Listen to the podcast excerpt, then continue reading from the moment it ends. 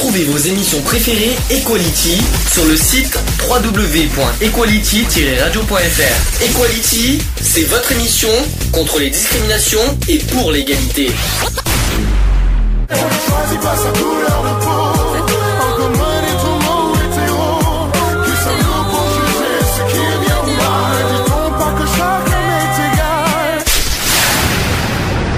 L'union fait la force. Euh, on va parler donc euh, du sujet de la discrimination et euh, des harcèlements au milieu scolaire. Alors je, je me retourne vers GG. Pourquoi tu as tenu à ce qu'on parle de ce sujet? Eh bien, parce que j'ai mon fils Frédéric à côté de moi là. Euh, à la naissance, il a eu des problèmes. Il a eu une jambe plus courte que l'autre. Et quand il allait à l'école, bon, heureusement que j'étais cantinière, que je m'en suis vite aperçu. Euh, on lui donnait euh, des coups de pied dans sa jambe malade et on l'appelait le canard boiteux, enfin de tous les noms. euh. Donc Voilà. c'est plus dans le, dans le domaine du handicap en fait et de la santé. Oui. D'accord, Voilà. parce que c'est vrai que c'est plus dans ce milieu-là que... Tu vas en parler Fred vite fait? Euh, ben moi je m'en souviens plus, mais je me souviens d'autre chose par rapport à l'école par contre. C'est-à-dire? Ben euh, que maintenant, même avant, euh, il y a toujours euh, euh, pour entrer dans un groupe, faut faire ci, faut faire ça, euh, faut pas être comme ci, faut pas être comme ça. Faut pas être comme si, faut pas être comme ça. Il faut pas être comme... Pourquoi il faut pas être comme ça? Ben, par exemple, bon, ce qui se faisait avant, c'était euh, par exemple celui-là qui n'était pas habillé euh, euh, des habits de marque, il était dans un autre groupe ou vice versa. Voilà. D'accord. Alors, évidemment, j'ai cherché des sujets, euh, j'ai cherché des, des, euh, des textes par rapport à ça. Vous me direz euh, ce que vous en penserez, parce qu'on va faire un débat. Euh, donc moi, j'ai combattre la discrimination à l'école. Euh, la nostalgie de l'école comme ascenseur social doit laisser la place à l'invention. A-t-on tout essayé? Les ZEP n'ont pas desserré la ségrégation par l'habitat. Il faut prendre à bras le corps le défi de l'inter- l'interrogénéité euh, sociale et culturelle. Pour notre société, il est vital de rétablir les conditions d'un vivre ensemble qui rassemble les personnes, même s'ils paraissent, si elles paraissent appartenir à des groupes sociaux, contrastés, voire antagonistes, qui quelquefois se définissent ou sont définis comme des communautés. Or, notre école, comme d'ailleurs notre habitat ou notre emploi, est une école qui enregistre la ségrégation sociale et dispose de peu d'instruments pour lutter contre elle. Il ne s'agit pas d'incriminer les politiques, ça on en parlera tout à l'heure, c'est notre société qui se complaît dans la ségrégation. Nos discours sont traversés par un désir de république, inspiré par ce grand mythe universel qui affirme l'égalité principielle de tous. Alors, pourquoi notre école, a, qui a été pensée pendant la Troisième République comme se creuser où, où se fondait la nation tout entière, est-elle restée depuis ses origines si volontiers ségrégative? Alors, est-ce que, tout le monde sait ce que c'est que le mot ségrégation? Moi non plus. euh, Euh, C'est sectaire. voilà, donc euh, ça se dit, c'est fait. Donc autrefois ancrée dans la division des deux France, rurale et urbaine, l'école est aujourd'hui enfermée dans la géographie de l'habitat urbain. Euh, c'est cette géographie qui rend compte avec le plus d'évidence du succès ou de l'échec d'un élève. C'est elle aussi qui construit inlassablement pour nos adolescents des mondes séparés qui, lorsqu'ils se rencontrent, s'affrontent sans ménagement. Depuis les années 70, l'école est à la recherche de l'instrument qui lui permettait de limiter les effets de cette ségrégation sociale. Alors, prenons l'exemple du récent débat sur les méthodes de lecture, car il me semble très éclairant. Il y a en gros deux catégories d'enfants qui échouent dans l'apprentissage de la lecture. Le plus grand nombre, environ 25%, sont les enfants issus de familles disposant d'un faible capital scolaire. Ils viennent tous des mêmes quartiers. Leur échec dans l'apprentissage de la lecture n'a rien à voir avec la méthode utilisée.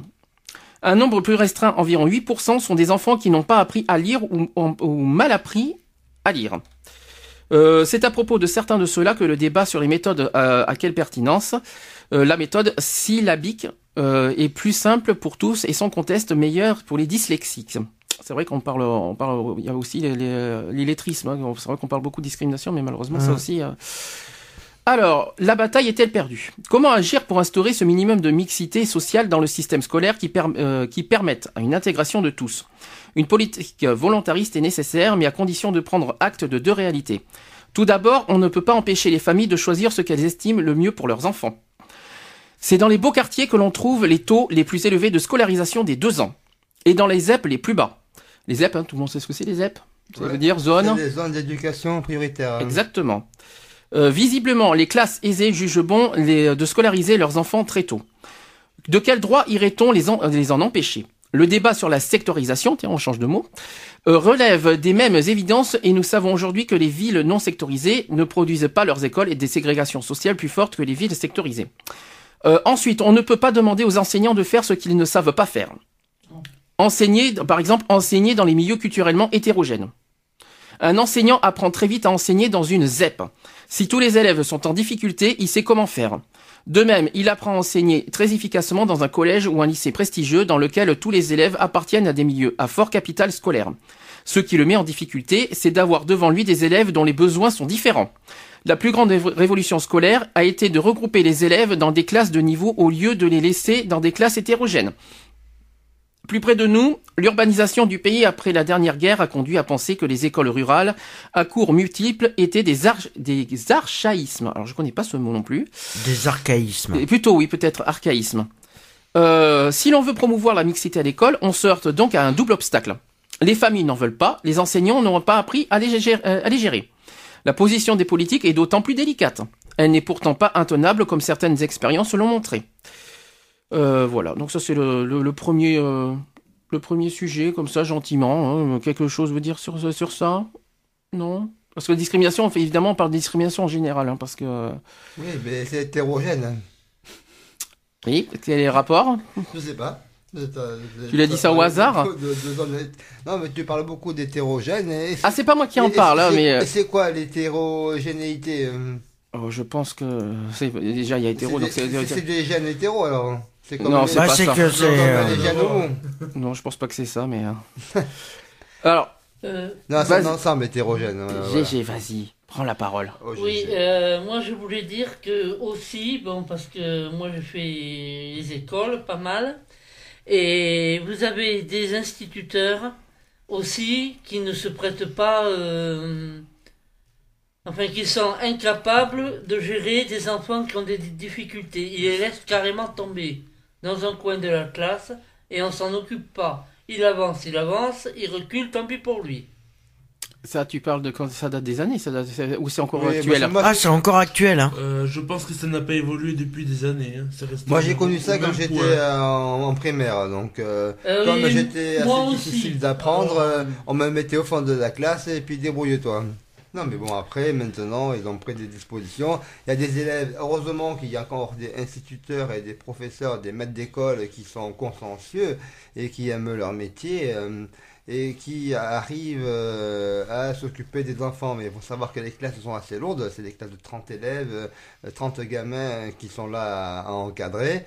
C'est toute une... euh, C'est difficile pour eux, mais voilà. euh, Oui, mais euh, il y a un truc là, mon Frédéric, euh, lui, il a été aidé par une institutrice qui a été obligée de d'écrire une lettre pour demander est-ce qu'au lieu d'avoir 30 élèves, qu'elle en ait que 24 et qu'elle prenne Frédéric en charge.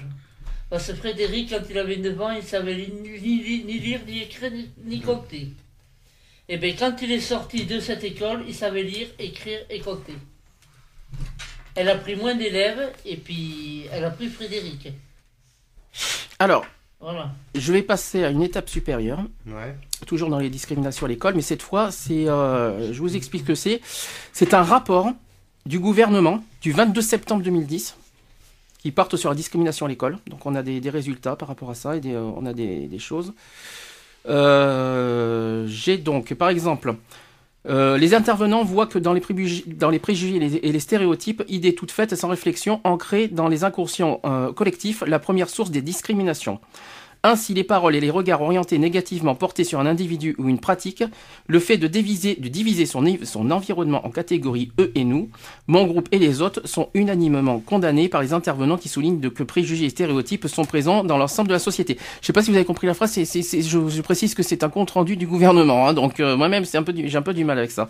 Alors par contre, on me dit que de nombreux intervenants ont mis en évidence le fait que l'école est confrontée à des questions de société qui la mettent en difficulté.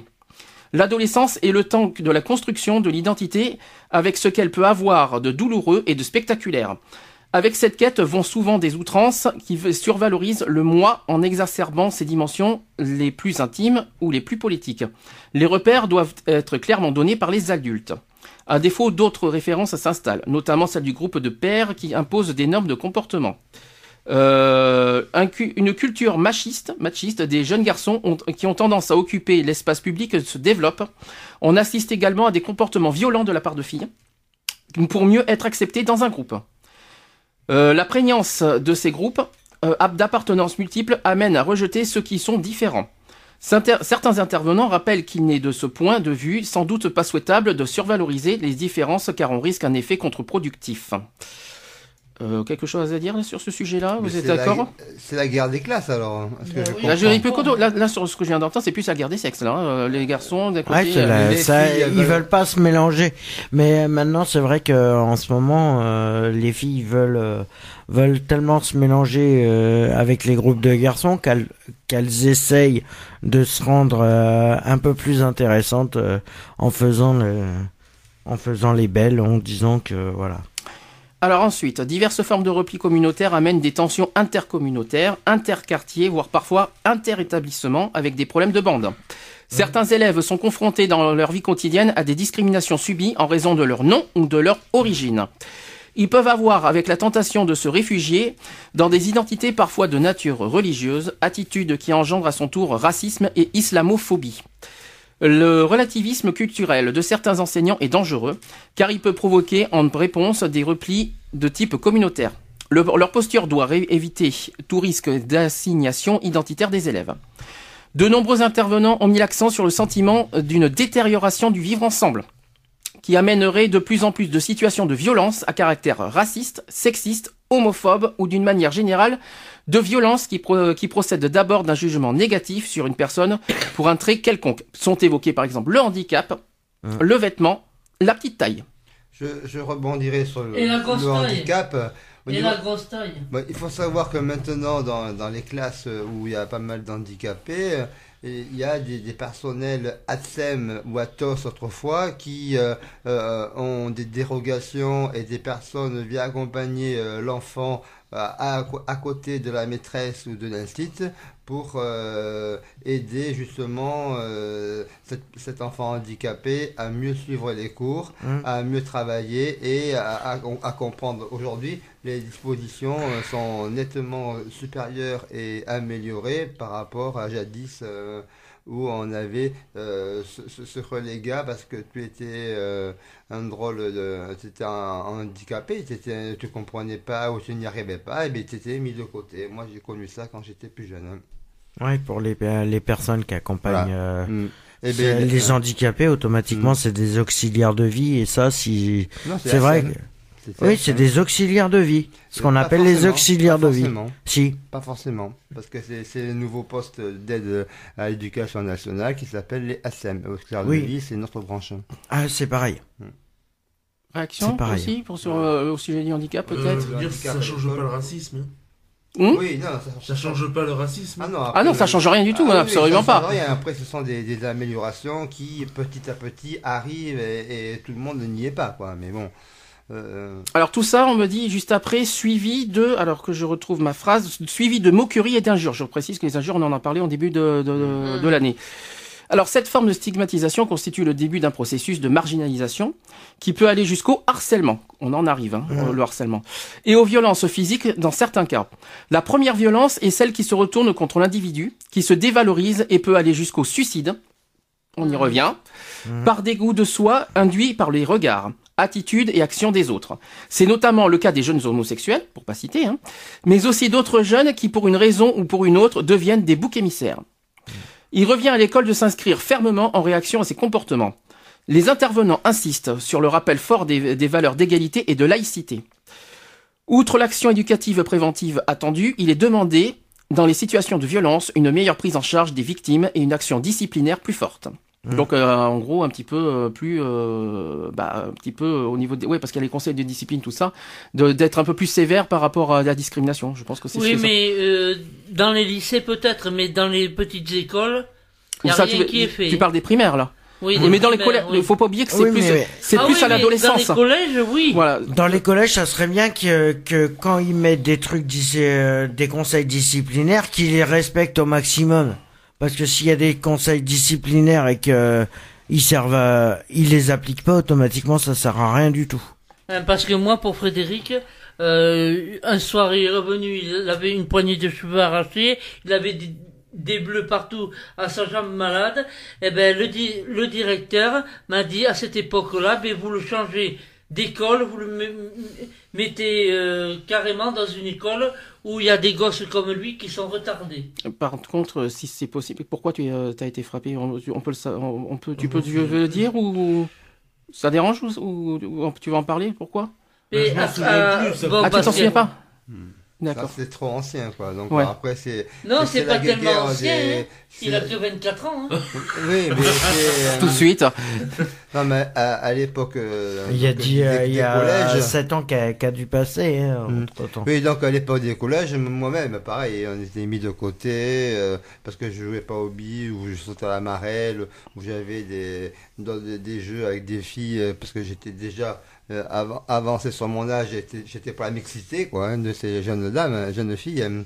Et donc euh, il y avait certaines jalousies qui font que ben, t'es rejeté parce que ils comprennent pas toujours et tu rentres pas dans un moule qu'un groupe de, de garçons euh, se font quoi. Mais quand t'es trop timide, euh, quand t'es pas rebelle, que tu fumes, par exemple, il y en a, il faut fumer pour être dans un groupe. euh, ouais. Ah oui, mais après, Alors là, c'est- euh, nul.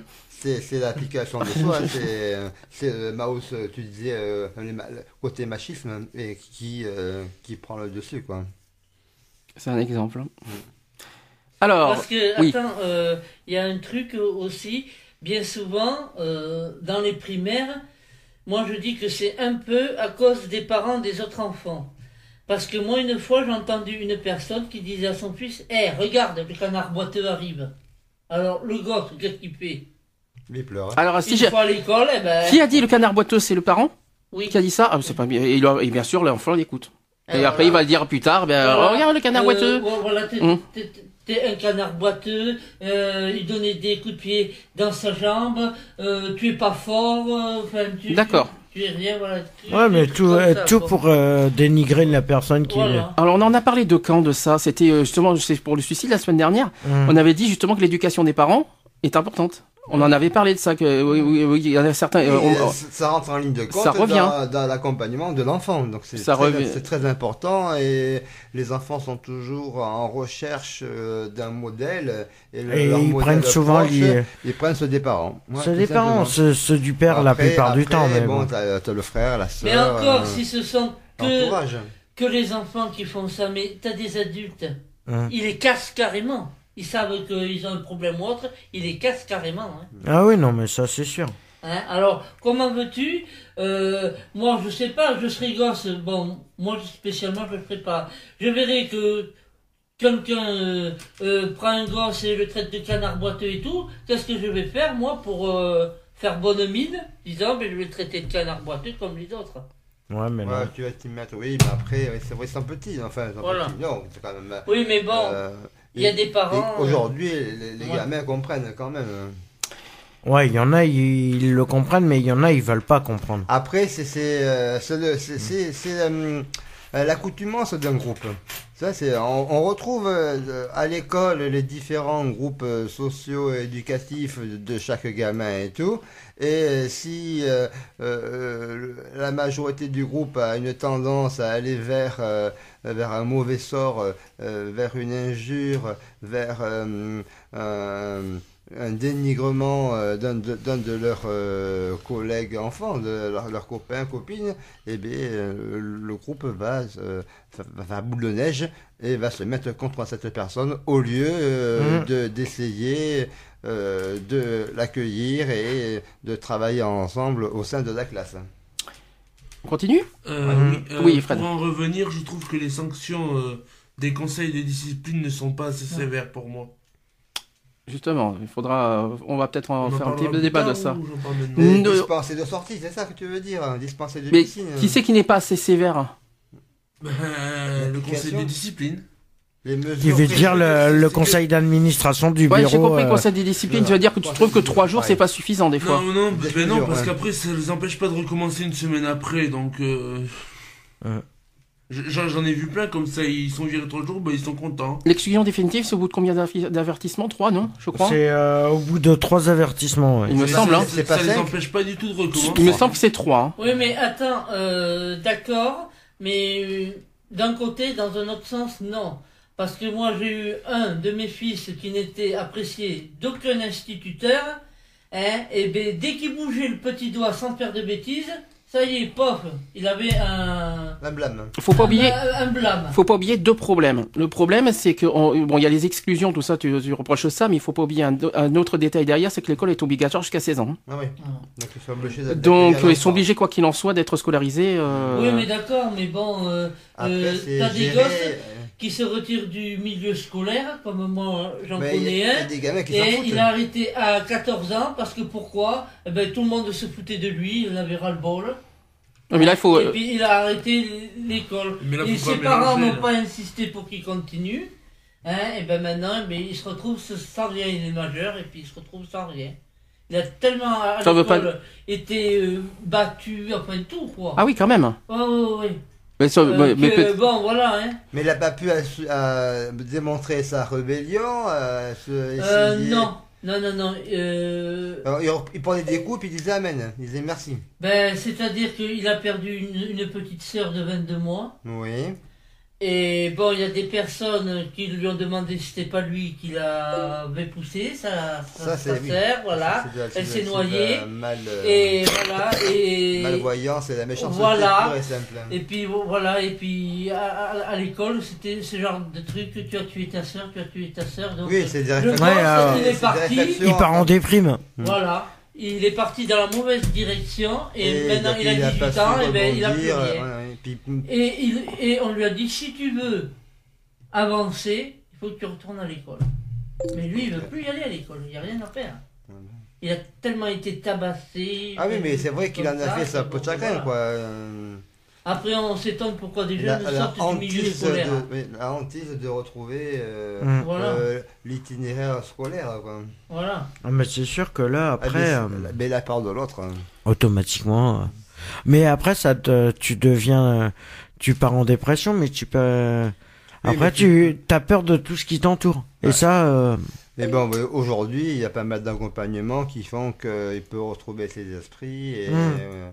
Euh, et par biais de formations Oui. autres. euh, euh, en guise d'accompagnement, il y en a un. Mm. qui a une- il- bon, Mais il va, il va faire une formation, faut qu'il fasse. Faut que c'est- une autre discrimination, mais Mais quand. oui, je sais, je- j'en suis, euh, en- j'en suis en plein, en plein euh, sujet par rapport à mon stage d'ambulancier, donc je suis discriminé à 200%. c'est ce qu'on a fait euh, la dernière fois sur la discrimination au Euh, travail, je oui, crois. Oui, oui, tout à Hum, fait, que D'accord. j'ai- que j'ai évoqué. Hum. Je le Parce suis que pleinement, mais c'est. Frédéric, il, il- là où il était, parce qu'il avait mis dans un foyer vu son retard, euh, donc ils l'ont mis dans un foyer, espérant qu'il allait évoluer. Hmm.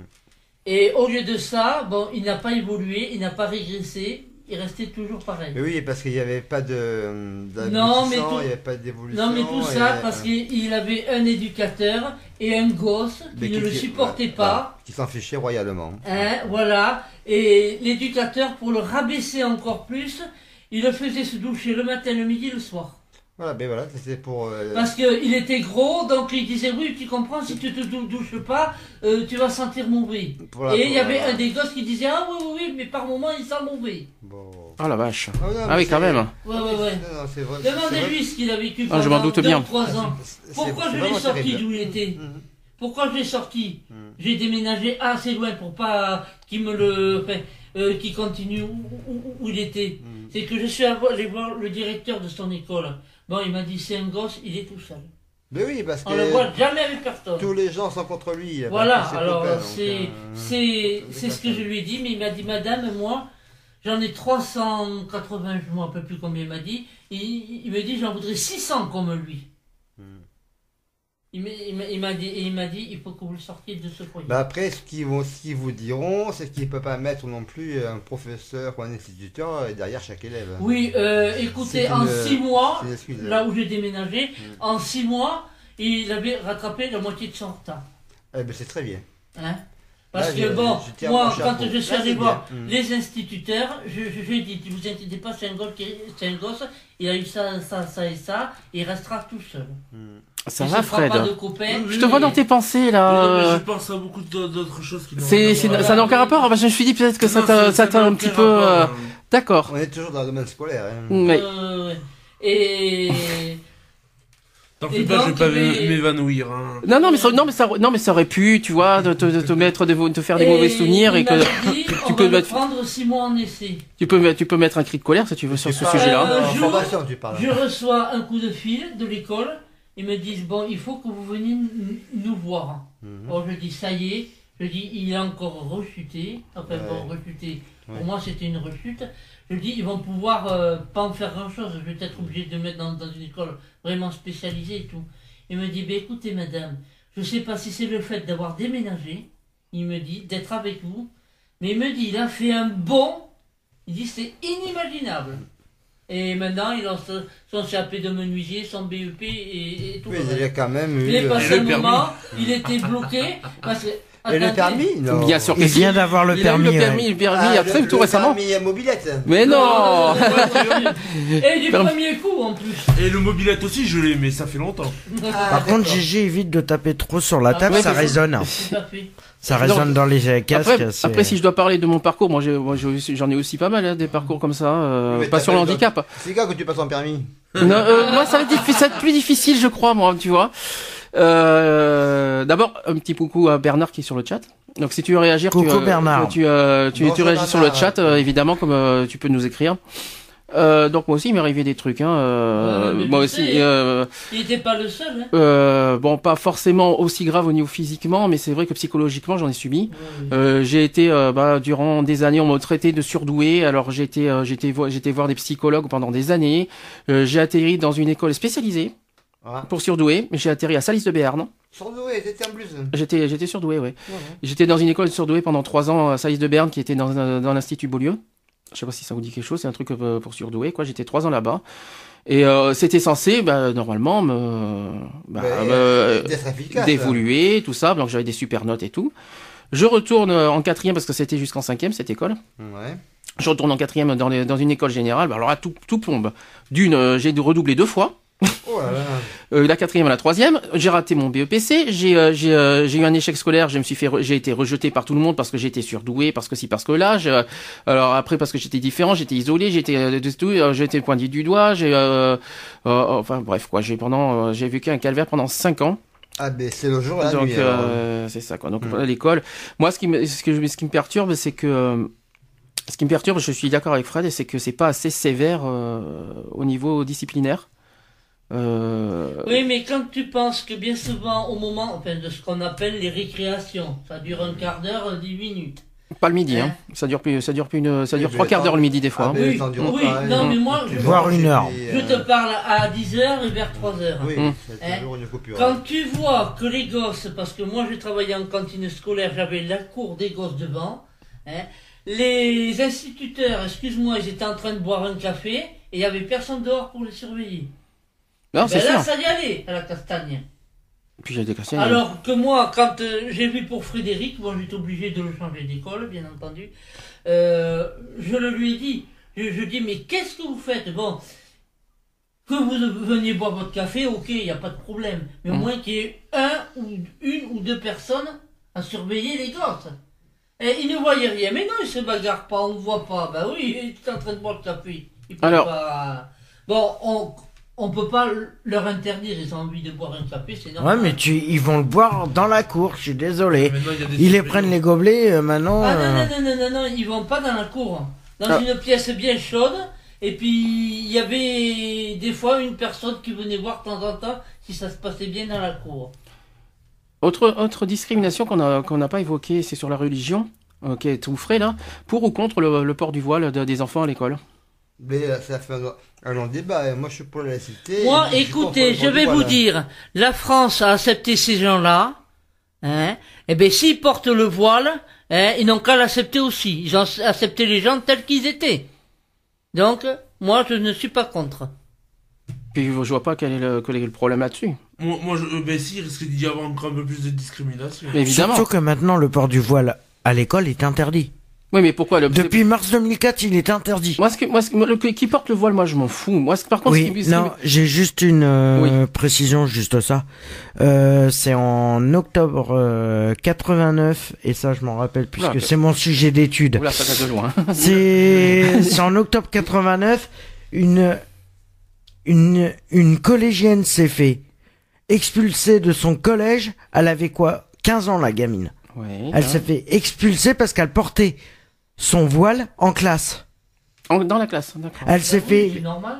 elle s'est fait radier du collège. Moi je trouve, moi je trouve pas ça normal. Je vois pas ce qui dérange le voile. Moi, par contre, ce qui me dérange moi personnellement, c'est, euh, moi j'ai rien. Vous savez que je suis pas raciste, que j'ai rien contre les étrangers, tout ça. Et puis c'est même quoi, par exemple, dans les rues. Moi, c'est par contre, ce que j'impose, c'est qu'ils parlent en français.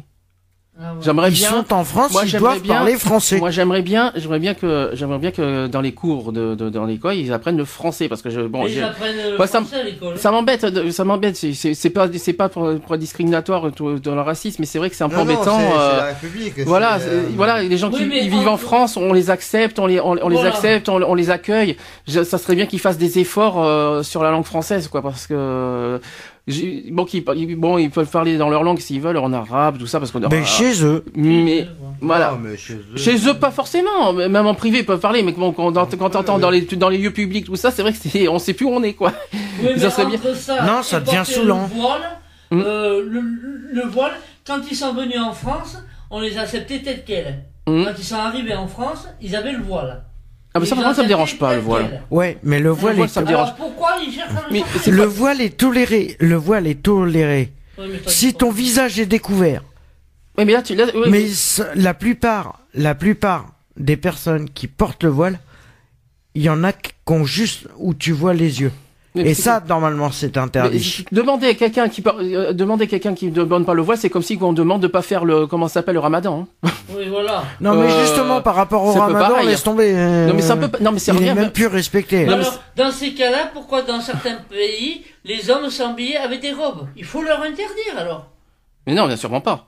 Pourquoi ben, interdire Eh, eh ben, si ils interdisent le voile, pourquoi pas interdire le reste tant qu'ils y sont Mais justement, c'est ce que je suis en train de dire. C'est- pas bien. Il faut pas. Il faut respecter les religions. Voilà, exactement. C'est pas la religion qui fait le- l'éducation Bah scolaire. non. Je suis désolé. Bah euh, faut pas exagérer Bah non plus. Euh, Le voile, qu'est-ce que c'est- qu'est-ce que ça va changer, qu'ils portent ou pas le voile C'est pas ça qui va leur. voilà, euh, qui voilà, va- oui. C'est pas ça qui Non, va. mais je pense que les, les instituteurs ont demandé Le ça. principal, c'est qu'ils s'étouffent pas avec. Non, pas Non, forcément. non, non, non, non, non, parce que peut-être ils avaient l'impression que sous leur voile, ces personnes-là se foutaient de leur gueule. Oui, il y a ça, c'est caché, c'est. euh, Voilà. Non, c'est après c'est. Voilà. Quand on parle du voile, on parle le voile uniquement sur le nez, sur le visage. Absolument, oui. C'est pas le voile sur les cheveux. Où tu vois Euh, simplement les. On, si, on si. autorise les bananas, on autorise les chapeaux, les perruques, on peut autoriser les, les- les voiles sur le, sur le truc, mais pas sur le visage. Il La seule chose- Le visage soit découvert. la seule chose qu'on peut de- contre le voile. La clair, hein. la seule chose qu'on peut, qu'on doit demander peut-être d'enlever le voile, c'est bien sûr au sport quand même. Non, même en cours. Ah mais non, mais En je suis cours, désolé. normalement, il, il est, Le il est interdit il faut en le cours. retirer à la piscine pour nager. Non, mais- c'est- Mais au moins, mais oui, au moins. Non, Ça dépend quel voile tu prends. hein. Non mais tu vas pas faire du voile en saut hauteur, au foot, en athlétisme. voile, Au football, Euh, du voile. Qu'il soit accepté, ok, mais par exemple, bon, avec tous Non, les attentats qu'il y a eu contre et le tout, voile. dans les, dans les aéroports, que ce soit interdit que la personne montre son visage, au moins, voilà. Ah Alors, non, non, ah, par contre, pour prendre l'avion, il faut un voile. Pour ça, on voit pas qui c'est qui parle l'avion. C'est mieux. Ah bah contre, non, c'est complètement con. À ce compte-là, ça sert à rien. René, j'ai entendu que t'es C'est À contre. ce compte-là, ils rentrent chez eux. Ils rentrent chez eux, J'ai entendu René que t'es contre. Tu eux, peux. hein. Non, non, qui rentre pas chez René, t'as dit que t'es contre. Tu peux nous dire en une minute pourquoi? De quoi? Je suis contre parce que c'est euh, euh, d'abord euh, il y a une enfin, ils doivent s'adapter au rythme français. C'est un petit peu ce que je voulais dire. et- ouais. et donc nous, quand on va dans des pays les visiter, on, on se met à la situation locale, on s'habitue aux coutumes locales et euh, ce partage, le partage, il doit être citoyen. Et les gens qui viennent chez nous, eh bien, ils doivent s'adapter à nos conditions de vie. Oui, alors dans ces cas-là, comment ça se fait On ne doit pas se mettre que à les émirs qui viennent en France en acceptent à eux, leurs femmes, En voilà. carrément voilées Parce que ils- Ouais, non, mais euh, Ce n'est pas la Parce même. a un gain de plus. Je précise que ce n'est plus le même débat là. On n'est plus à l'école là. Parce que l'émir, Attention. il va venir en France, ça va durer trois jours, ça va durer quatre jours, une semaine. Après, il repart. Euh, Il, il, il reste pas en France. Il est en visite, il est en voyage. Voilà, c'est un voyage d'affaires. Ce n'est qu'un passage. Ouais. Ça s'arrête là. Mais quelqu'un qui vient vivre en France, s'y installer et euh, avoir une rémunération, un salaire, un loyer et, et être citoyen comme toi et moi, et bien à ce moment-là, ils prennent les conditions que nous, euh, nous devons respecter en tant que Françaises et Françaises, et, donc ils doivent euh, euh, s'accoutumer de, des habitudes et de notre euh, Des traditions, point. Voilà. Ils doivent respecter les traditions de chaque pays, je suis désolé. Non, Tu vas là-bas, tu vas là-bas, après il faut T'es pas forcément-. T'es t'es pas forcément, tu vas, t'es pas forcément obligé, toi, tu vas peut-être y aller simplement en tant que touriste, tu vas rester comme t'es, mais tu vas respecter les traditions de là-bas. Oui, parce Ah, que Voilà.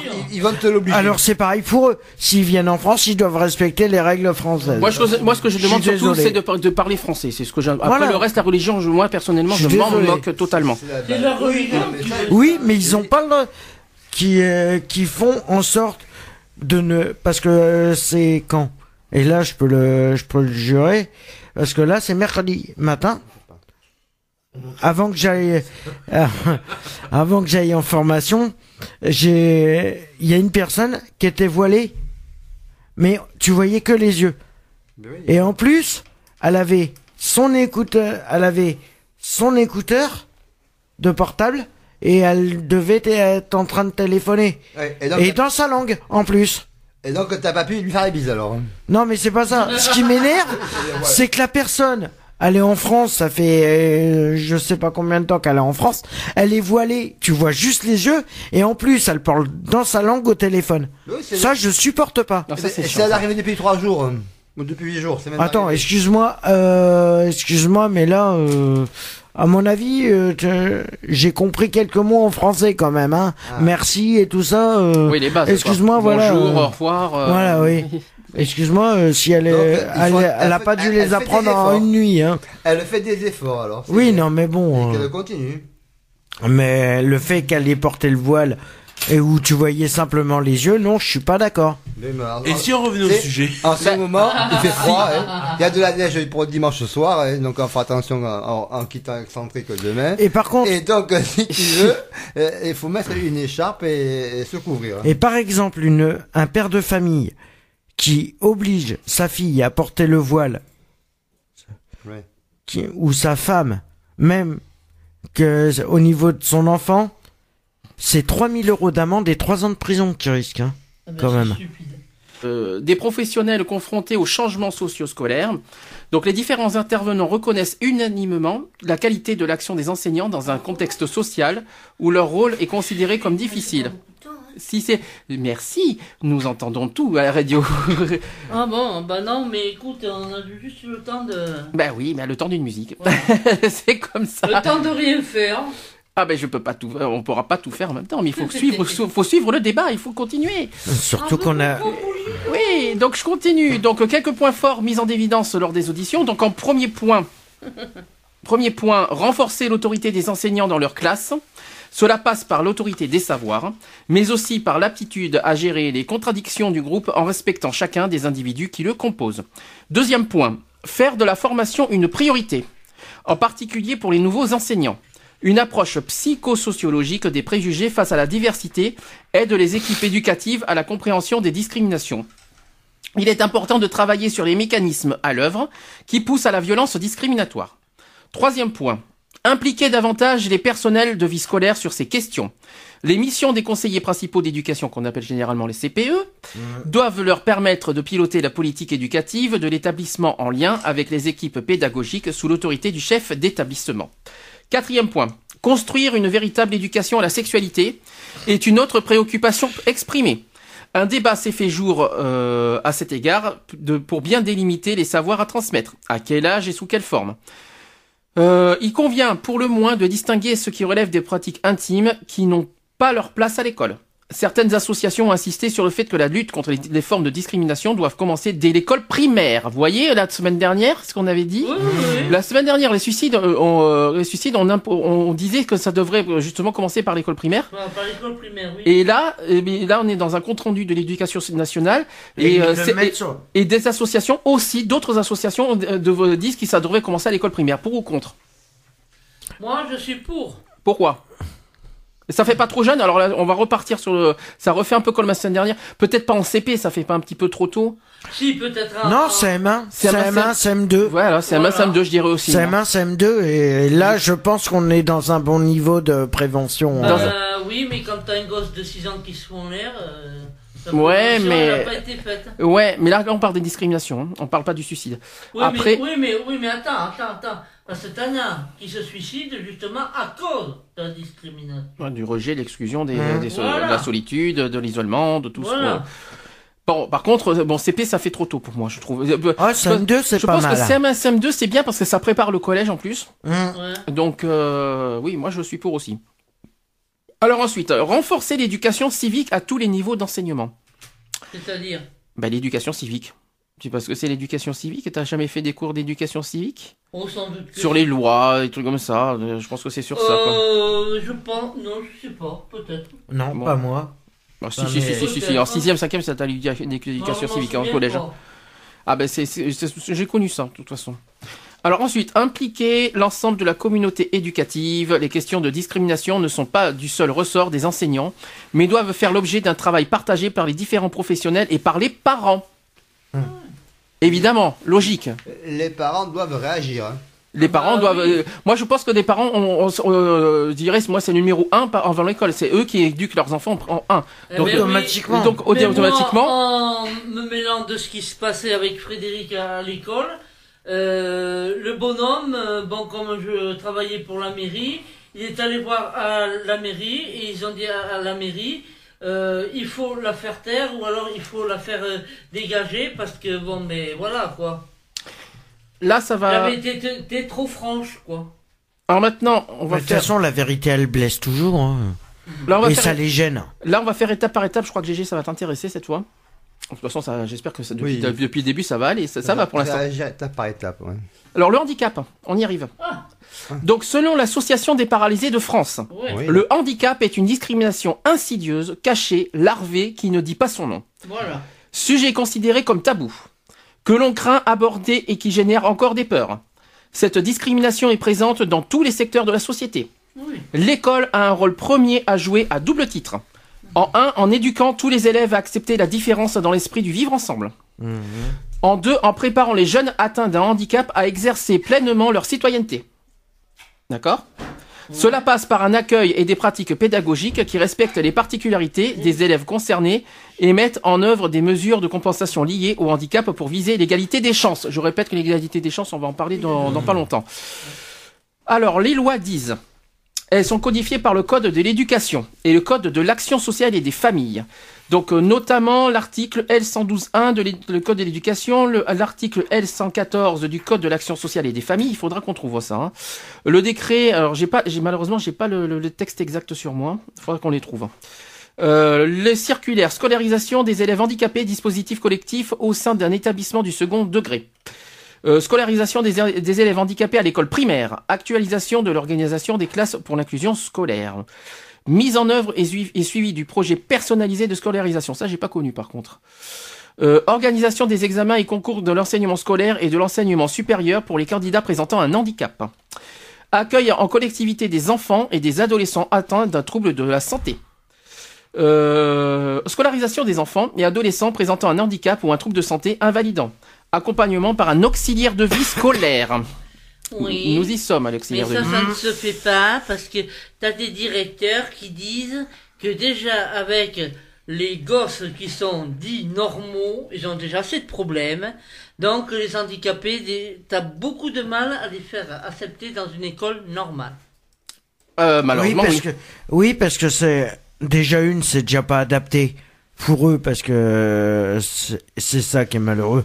Parce que il y a certains euh, établissements scolaires dont c'est pas adapté, Et normalement, tous les euh, tous les établissements scolaires devraient être aux normes au niveau de euh, au niveau de pour euh, pour accueillir euh, des personnes handicapées. Ouais, mais aujourd'hui, tous les collèges sont euh, revisités, sont normalisés, sont contrôlés et euh, toutes les classes sont pratiquement euh, construites à neuf. On n'arrête pas de, de construire. Oui, des- des mais alors pourquoi et, Alors euh, pourquoi il y a que- encore autant de monde par classe? Pour un seul prof, t'as au moins 30 C'est élèves par pas, prof. c'est un- pas la même, euh, c'est c'est pas le même truc, c'est ouais, pas le même sujet là. Là, on, là, on parle du handicap, on n'est pas sur le nombre Euh, d'élèves là.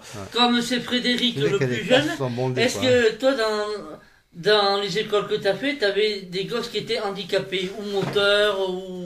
Oh, bah, Euh, peu, alors- peu importe le handicap, hein, de toute Il y façon. avait les équipements, mais il n'y en avait pas beaucoup. Hein. Alors, on- Autrefois, oui, mais aujourd'hui, Non, mais un, plus un- bâtiment qui datait de 16 ans, qui était adapté pour les handicapés, mais seulement euh, sur euh, quoi? Sur 4 ans que j'ai fait, j'en ai vu qu'un. quoi. Moi, je te parle des collèges 2010, 2011, 2012. oui, parce qu'il y a des années, c'est sûr que c'était vraiment très fermé ça. Il a terminé l'année Et Parce qu'il y a une loi. Ils ont, ils ont revu leur copie. et- Il y a une loi qui est passée. Il y a une loi qui est passée Et en ils ont 2005. été obligés de se- de Euh, s'y conformer. Je vais expliquer là, le- parce qu'il y a une loi qui est passée le 11 février 2005 qui donne une orientation nouvelle en matière de prise en compte du handicap. La discrimination est encore très présente à l'école, portée sans doute par la peur dont ne se sont pas libérés les adultes et qui la transmettent à leurs propres enfants. Ce n'est sans doute pas l'enfant élève lui-même qui rejette la différence, mais bien des parents qui craignent que la présence d'un élève handicapé Voilà. dans la classe n'induise une moindre performance scolaire de leur enfant. Ce constat des associations en France rejoint ce- celui fait au Québec. En plus. Ouais. À cette discrimination s'ajoute cette relative aux conditions matérielles d'accueil et notamment à l'accessibilité des locaux. Dans ce contexte, la discrimination peut se traduire par l'exclusion de certaines activités, voire d'enseignement. Dans le meilleur des cas, des dispositions transitoires sont mises en place pour assurer la compensation, mais elles marquent négativement leur- une différence. Si les collectivités compétentes ont pris la mesure du phénomène, les usagers de l'école craignent de ne pas avoir réalisé les aménagements nécessaires d'ici l'échéance fixée par la loi en 2015. Donc en plus, il y a une échéance. hein. Euh, la scolarisation, la scolarisation à temps partiel, voire très partiel, ou la réticence à accepter l'élève en classe de l'absence d'un auxiliaire de vie scolaire individuel, là où ces attitudes persistent encore, sont perçues comme des réponses qui cachent mal une crainte injustifiée. Elles sont considérées comme une véritable exclusion. D'autres situations discriminatoires émergent, que les parents soulèvent à juste titre, valant aussi bien que le premier que, pour le second degré, tels que le fonctionnement altéré des structures spécifiques. Euh, on parle de la classe pour inclusion scolaire, le CLIS, unité pédagogique d'intégration, lui pire, je connais pas, ou et la non-adaptation de la vie scolaire au collège ou au lycée. Il est important de rappeler que tous les élèves sont inscrits à l'école ou dans un, dans un établissement scolaire, qu'il soit public ou privé, sous contrat. Celui-ci constitue pour les jeunes handicapés l'établissement scolaire de référence où tout élève est ordinairement inscrit. Euh, pour un élève handicapé, il peut être dérogé à cette règle lorsque les aménagements nécessaires à sa scolarité ne peuvent être mobilisés au sein de cet établissement, euh, pour une autre école ou euh, ou un autre établissement scolaire en vue de bénéficier d'un dispositif adapté.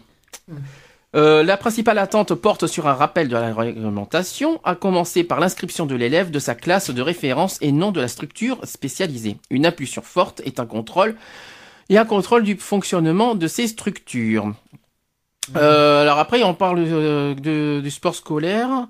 L'Union nationale de sport scolaire, l'UNSS, ouvre des voies à explorer. L'opération à tout sport, la mise en place des championnats de sport intégrés ou la tenue des commissions au sein des structures académiques ou départementales pour adapter les rencontres sportives sont autant de marques d'évolution euh, possibles. Euh, enfin, qu'est-ce que j'ai Analyse du groupe de travail. Euh, Parmi les discriminations abordées, celles ayant trait au handicap, on est toujours dans le handicap parce que c'est vraiment la, la priorité que vous m'avez demandé. Hein. Si elle est une forme visible, n'en est pas pour autant la plus simple à régler. La souffrance et les difficultés qu'éprouvent les familles d'élèves handicapés expliquent la pression très importante qui traverse ce sujet. La loi numéro 2502 du 11 février 2005, se substituant à celle de 1975, quand même, hein, ça date pas d'aujourd'hui, hein, n'a pas fait que modifier les instances qui traitent des élèves présentant un handicap. Elle a abandonné le principe d'intégration scolaire au profit de celui de scolarisa- scolarisation ordinaire et introduit un, nouveau, un outil nouveau, élaboré par une équipe pluridisciplinaire Le projet personnalisé de scolarisation, le PPS, que je connais pas. Autrement dit, elle a délibérément imposé à l'école l'obligation d'accessibilité et de mise en œuvre des mesures de compensation décidées par la Commission des droits et de l'autonomie des personnes handicapées, qui est, quoi? Ça s'appelle quoi? Aujourd'hui, la CDAPH. Voilà. Ou dans un souci d'égalité des chances. Voilà. Qui c'est qui veut. Euh, mais alors, euh, dans ces cas-là, pourquoi? Toutes les écoles ne font pas au moins qu'il y ait une classe qui en accepte un ou deux et qu'il y ait moins d'élèves dans la classe Ah ça c'est une autre histoire, c'est pas la même Parce question.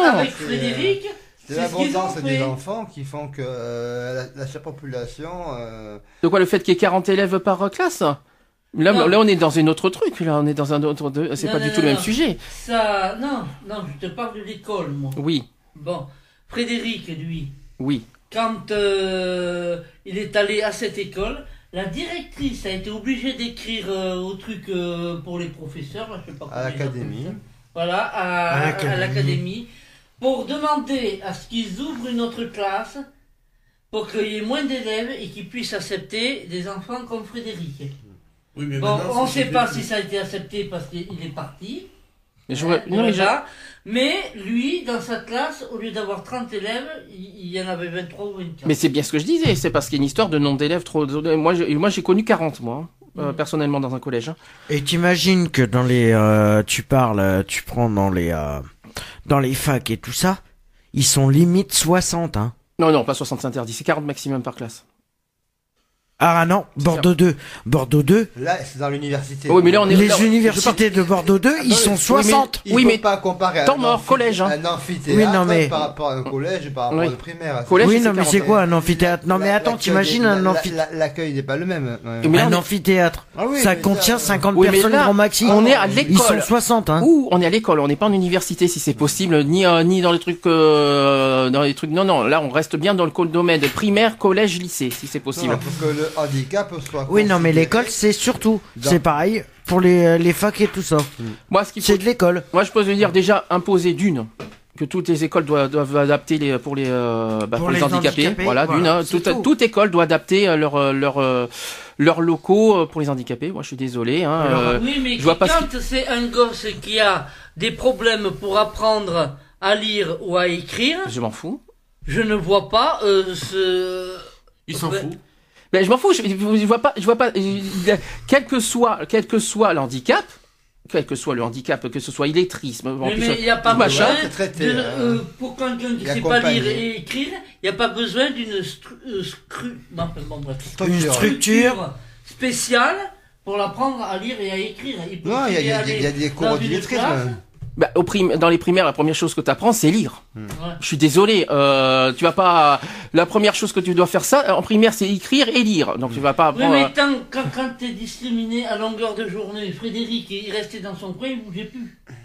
Oui, mais je vois pas le, Eh. je vois pas le problème. Mais si. Non, mais c'est pas parce qu'il a un handicap qu'il doit être, euh, qu'il doit pas être euh, éduqué comme les autres.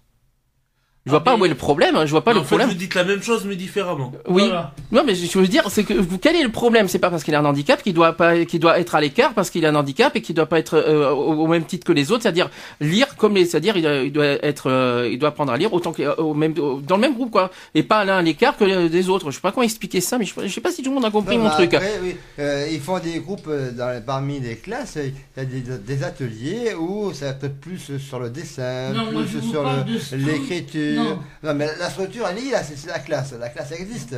Donc euh, la structure, elle est la structure. Je comprends ce que tu veux dire. Mais à ce moment-là, il faut Vous faire. parlez de, Oui, de donc, à ce moment-là, il pour faire plus de handicapés. Oui. Mais là, j'ai parlé pour l'instant au niveau matériel. Hein. Hmm. Je là, je Oui, parlais, pour le- je parlais pas pour la lecture pour l'instant. Oui, non, non, mais est-ce que tu as besoin d'une stru... Euh.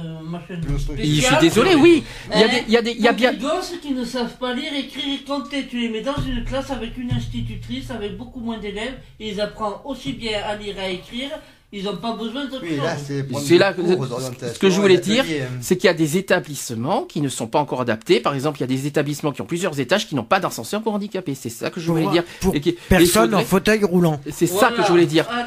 Voilà, je parle de Parce locaux matériels. Comme, comme pour Frédéric, il n'avait pas besoin. euh, Oui, non, Non, non, ça, non, on non, non, mais là, je parle au niveau. on n'est euh, pas parti là-dessus, on est juste on est juste parti pour les personnes qui étaient en fauteuil roulant. J'étais parti là-dessus. C'est Là, que les établissements ne sont pas adaptés pour eux. Ah oui, oh, ben ça. Voilà. Je parle au niveau euh, fauteuil roulant. J'aurais si- dû, j'aurais dû préciser, moi. Ah. Euh, en plus, on parlait de matériel, hein, donc euh, de Voilà, locaux. Mais les nouveaux établissements sont équipés. Non, Pas- pas tous, hein. Pas tous. Il en manque Moi, encore. tous les Pas collèges tous. de 2010 qui sont créés aujourd'hui et qui, qui s'ouvrent Ah, c'est pas pareil qu'aujourd'hui. Ils, ils sont tous aux normes. hein. Ah Moi, bah attends, euh, si c'est construit il y a un an, c'est normal qu'il est aux normes. Je vais dans les gymnases. euh, Non, construit après, pas avant. C'est ça construit avant, il n'est pas aux normes. Non mais s'il est construit il y a un an, Ah bah oui. il est aux normes. Ah Mais voilà, ils si se tu- mettent tous en conformité. Oui, ils sont obligés. C'est une loi. Ils sont obligés puisque la Ah loi bah est passée. Voilà. Donc, Mais c'est vrai que tous les anciens, c'est vrai que tous les anciens établissements, ils devraient les les rénover, les les fermer pendant comme comme ils sont fermés euh, Mais ils du- sont fermés tout l'été. tout l'été, automatiquement, qu'ils prennent ces deux mois de vacances pour refaire, pour les remettre aux normes. Et voilà. Mais la- Mais personne ne veut les prendre Il y en a, charge. il y en a qui n'ont pas de- d'ascenseur, qui ont que des escaliers. hein. Oui. Oui, je J'en ai hein. vu, moi. euh, Il y en a qui n'ont pas d'ascenseur encore. Hein. Euh, C'est des choses qui, qui est intolérable. Il Moi, je avoir. sais que Frédéric était au premier étage, l'institutrice le prenait et le montait. Quand Ah, mais non, je suis désolé, ça se fait pas. Quand il était appareillé, bon, elle, elle était obligée, il pouvait pas monter. Hum. Elle était en haut de sa classe. Donc, euh, mais après, quand il pouvait marcher, c'est bien, il montait, il descendait les escaliers. euh. Donc là, tu, là, dans ton sujet, tu voulais plutôt parler des handicaps moteurs ou des handicaps qui ont des problèmes psychologiques, c'est ça euh, dans l'histoire euh, de l'intégration dans le- dans- avec les autres élèves, c'est ça que tu voulais parler Voilà. Ah, c'était pas la même chose ça. Ah bah, Mais pas- euh, tu peux y aller maintenant si tu veux en parler. Oh bah non, maintenant je vous ai tout dit, moi. T'as tout dit. Bon, bah, oui, si, évidemment, les handicapés, c'est Oui, handicapé, hein. euh. oui, mais, et oui, donc, mais euh, euh, Frédéric, handicapé, mais que provisoire. Ah, mais provisoire ou pas provisoire euh, Automatiquement, du moment que tu es reconnu handicapé, Ils sont obligés que ça soit euh, tous les établissements ou tous les, les, hum, tous les lieux publics tous les lieux publics qui veut dire les magasins, les restaurants, les trucs comme ça sont obligés d'être aux normes. Et d'ailleurs, les restaurants ne sont pas aux normes. Oui, mais là, on parle maintenant de l'intégration des handicapés avec les autres Oui, élèves. voilà, là, mais justement. Et des enseignants, parce qu'il faut aussi euh, le regard Dans aussi. le domaine scolaire. Là, on a l'intégration, le regard, le, Ah, bah, le jugement. l'exclusion. Alors le ça, jugement, évidemment, le truc. euh, ça évidemment, euh, ras-le-bol des, des, des euh, là, on parle bien, on est toujours dans le domaine Parce collège. que- parce que là, il était appareillé 6 mois, six mois sur 12. Hein, donc euh, il fallait bien que... Ah oui, il faut une prise en charge, c'est certain. Voilà, et c'est ce que l'institutrice avait euh, demandé. Ouais. Qu'il y ait un accompagnement Alors, quand il adéquat à voilà. sa situation pour Voilà. les six mois auxquels il se trouve appareillé. Voilà. Voilà. Quoi qu'il en soit, évidemment, un message rapide, très clair, ne jamais exclure des personnes handicapées qui ne Ouais. sont, qui sont comme tout le monde. Qui ont- Alors j'espère, c'est qu'il y en a qui L'acceptation sont... de l'autre. Alors j'espère que la personne euh, qui me disait que je faisais de la discrimination sur la personne qui avait euh, refusé de laisser passer un fauteuil roulant dans le tram, je trouve ça. Pas sympa. Attends, tu peux répéter ça? Dans le tramway Alors ça, ça n'a aucun rapport, on n'est plus à l'école, mais vas-y, Oui. c'est une petite parenthèse. Non mais rappelle-toi l'histoire que je que j'avais racontée comme quoi qu'on parlait de l'handicap et que la C'était pas le handicap qu'on avait parlé, mais c'est je sais histoire. plus c'était qu'une personne de couleur avait refusé qu'un handicapé puisse monter en fauteuil roulant puisse monter dans le tram Surtout que handicap, Voilà. une place priori- prioritaire. prioritaire et voilà et euh, j'ai eu des j'avais eu des échos par rapport à l'émission euh, qu'on avait faite ce jour-là où j'en avais parlé comme quoi que je faisais de la discrimination et là je si la personne nous écoute automatiquement j'espère qu'elle se reconnaîtra et j'espère que c'était pas de la discrimination, c'était juste un constat que je faisais par rapport aux personnes handicapées, qu'ils sont prioritaires sur tous, sur tous ceux qui peuvent marcher. Alors, que ça soit un fauteuil roulant ou que ça soit des béquilles, ça serait bien qu'un peu de civilité se fasse. Alors, Même aux heures de pointe. hein. il faut quand même, faut quand même dire- Mais que ça soit partout, que ça soit en heure de pointe ou après les heures de pointe, euh, un fauteuil roulant ou une personne handicapée est passe prioritaire. Alors là, justement, quand même. une Et un peu de civilité, ça serait pas mal. Non, moi j'aimerais juste mettre un- une petite imposition là-dessus. Là, je parle de l'école. faut. Ils, soient, ils sont prioritaires, mais il faut pas non plus que les gens se sentent inférieurs. Nous aussi, il faut Ah non. qu'on on reste, Ah reste quand même égal. non, mais, voilà, veux- mais un les- peu de civilité, Euh, quand il même. faut Moi, rester à égalité vu, quand euh, même aussi, parce que voilà. sinon. euh, j'en ai vu en, fauteuil roulant, ils se croient tout permis. Ah non, ça, c'est- euh, ça, c'est je- faux, hein. Je passe devant, euh, là tu vas derrière, tu sors. Ah non, non, ça c'est pas bon ça. Euh, mais moi j'ai eu ça, moi, par des personnes en fauteuil roulant, hein, sur les quais du tramway. Ah non, ça c'est pas bien ça, non, Moi, effectivement. J'ai bien laissé ma place parce que la civilité je l'ai, mais euh, quand il y a de l'abus, il faut aussi le Voilà. dire. Je suis d'accord avec toi. Oui, ça, je suis d'accord avec toi. Mais Mais faut- faut tu vois, le fait-. C'est comme quelqu'un qui. Ça c'est moche, c'est- ça c'est moche, C'est j'espère. que- moche, parce que moi je suis pour. C'est moche parce que moi je suis, moi, je suis l'égalité, quelqu'un- qui, lutte pour le, handicap, mais un royal ici. Mais c'est vrai qu'il faut pas non plus abuser, se servir du handicap Voilà. pour, euh, bah, je sais pas, pour, Je euh, pour se valoir. je l'ai vu à la CAF, je l'ai vu à l'EDF. Non, mais- personne veut passer devant toi parce qu'il y a une file d'attente et tout ça. Moi j'ai ma carte prioritaire, euh, tu dégages, c'est moi qui passe. Ah non, il faut le demander. Ah, il faut le bah, demander. Il faut, il y a des façons de le demander. Ah oui, mais non, mais moi, Voilà. c'est- dans ce contexte-là. moi. Ah oui, c'est- c'est-à-dire, je sais pas, quand tu dégages, ouais, machin. voilà, voilà. Ah oui, même pas s'il te Ah plaît. Il y en a non, qui. ah euh, oui, ah D'accord. Ah oui, ils veulent affirmer leur handicap. Bon, on le respecte, c'est malheureux, c'est. Enfin, malheureux. C'est un état de fait, mais on le conçoit bien. Mais. euh, Oui, après, si c'est abusé, oui. l'abusé Non, mais- Que, que, que je, que- Non, mais- Donc pourquoi il pas, quoi. bien dans cet esprit d'égalité, quoi. Voilà, C'est-à-dire, voilà. on- Moi, je Voilà. dis, ok, Attends, c'est comme une personne âgée qui voulait. euh, t'avais, euh, t'avais une personne, Mm. t'avais un jeune de 17 ans Ah, qui était assis. Ah oui. La personne âgée vient de monter dans le train. Elle lui demande de s'asseoir. Le jeune, tu sais ce qu'il lui répond? Ah bah t'as qu'à aller t'asseoir sur les genoux de ton vieux. Oh, c'est dégueulasse. C'est écœurant. moi, je suis le premier à me lever pour faire asseoir une personne. Ah mais moi, tu sais quoi Elle me l'aurait même pas demandé. Tu sais quoi J'aurais été assis. Elle avait même pas eu le temps de me le demander que moi je me serais déjà levé. Je lui aurais proposé la place. Et c'est ce que je fais à chaque fois. C'est ce qui s'appelle le respect de la personne. Point. Alors moi qui, moi qui, par exemple, qui, qui est sur un, qui a un handicap, euh, là par exemple, euh, si j'ai que deux arrêts, euh, je, je la place assise et quelqu'un me veut m'asseoir pour deux arrêts, je laisse ma place. Après bon, c'est sûr que je, si c'est pour 40 minutes, je vais pas laisser ma place facilement comme ça. euh.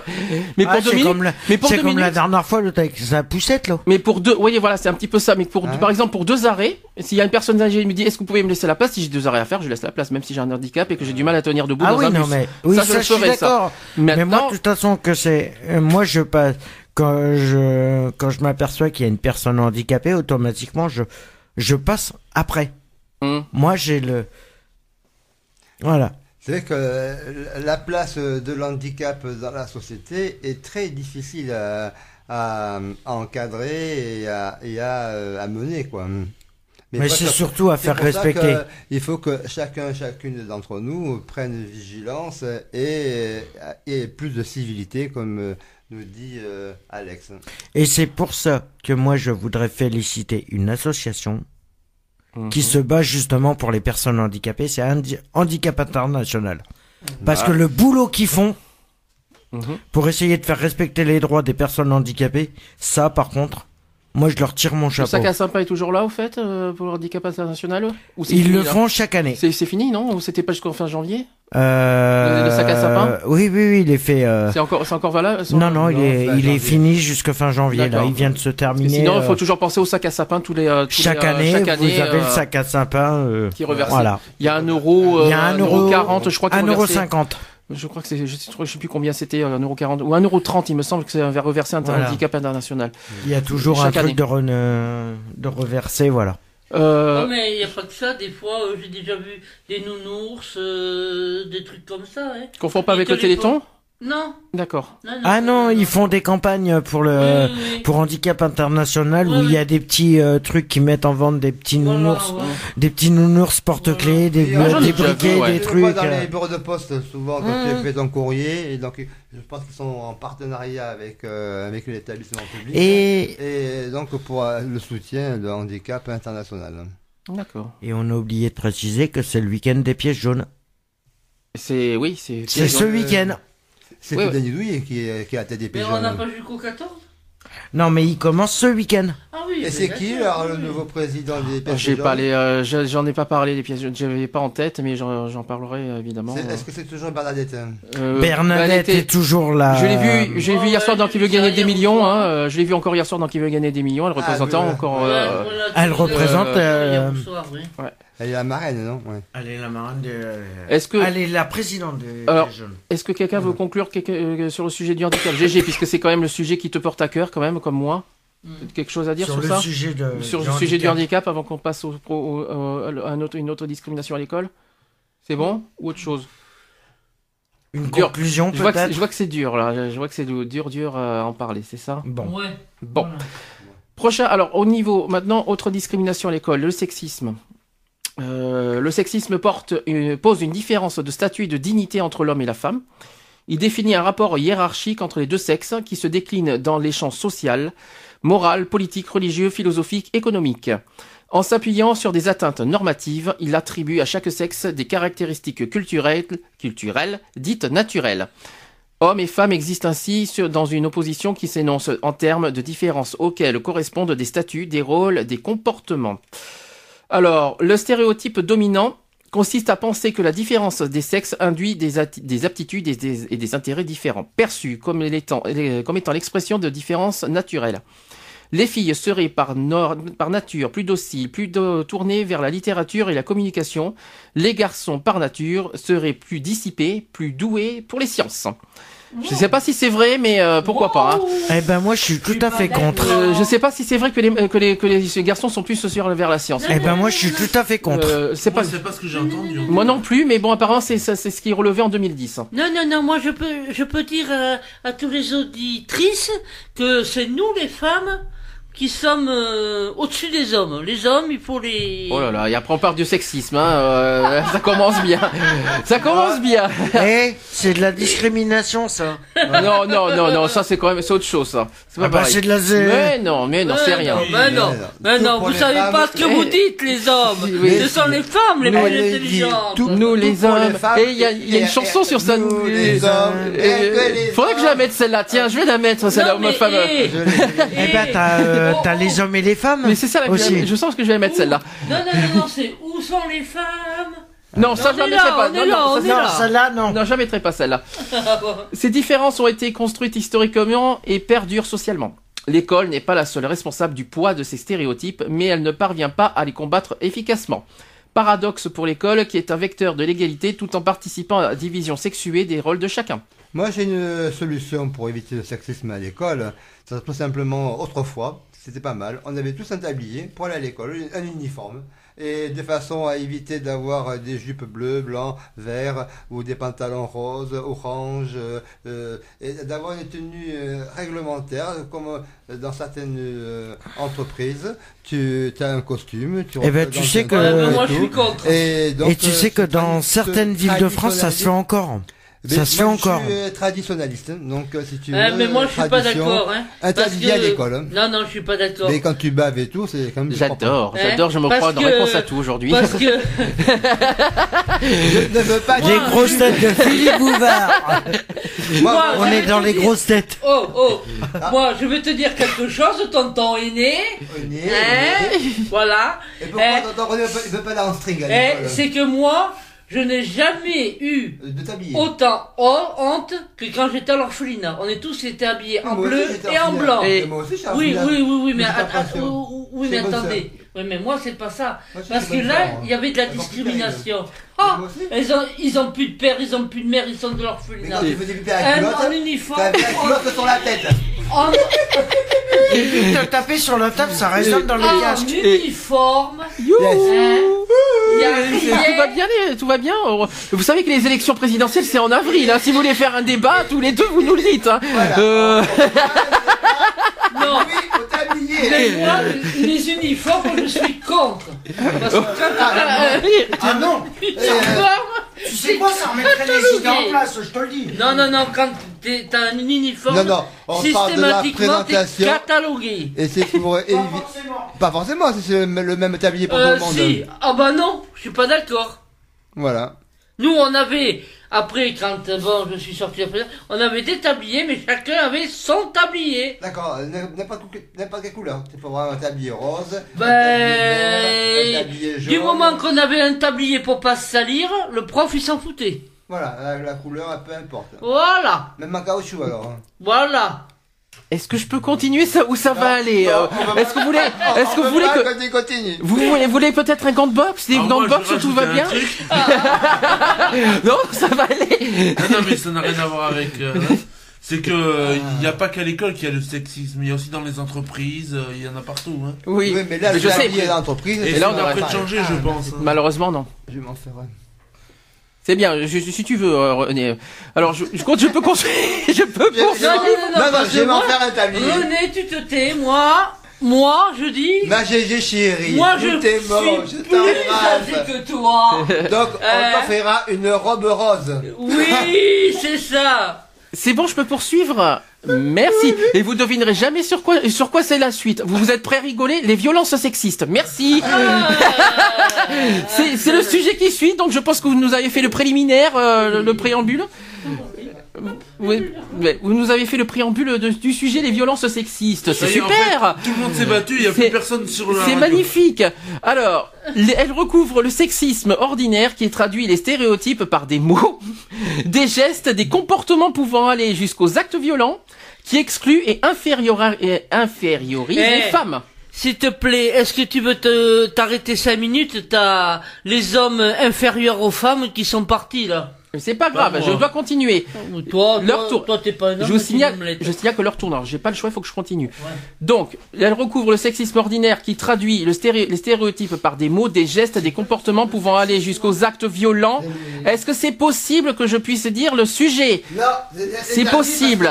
pour que les femmes soient euh, supérieures aux hommes. Euh, à égalité aux Nous, hommes. on est limité au temps, donc s'il vous plaît, il n'y a pas une excentrique il y a tout le temps, mais moi j'ai pas le temps aujourd'hui. Ah oui, ça- Euh, donc, je, recou- je continue. Elle Ah, recouvre. tiens, C'est bon, je peux passer? Oui, vas-y, vas-y. Je t'en prie. Donc, les violences sexistes, elles recouvrent le sexisme ordinaire qui traduit les stéréotypes par des mots, des gestes, des comportements pouvant aller jusqu'aux actes violents, qui excluent et infériorisent les femmes. Non. Elle recouvre aussi Oui. le phénomène du harcèlement qui peut prendre un caractère discriminatoire. Non, parce que des fois, ce, ce- euh, quand t'as deux hommes, bien souvent, ils se foutent sur la gueule. Oui, mais là, on est, Alors dise on est au sexisme. hein. Je dis oui parce que souvent t'as deux femmes, euh, deux femmes, elles se crêpent le chignon. Attendez, je précise que le sexisme c'est entre hommes et femmes. Alors entre femmes Ah et entre bon. hommes, vous démerdez. Je m'en fous, hein, mais euh, euh, c'est pas grave. On Bon, continue. continue. Cette violence envers les filles est confirmée par les organisations lycéennes, notamment l'UNL. Alors, citation qui dit Pour ce qui est du rapport filles-garçons, et j'espère qu'on en entend bien, filles-garçons, les filles sont considérées comme inférieures et très souvent insultées.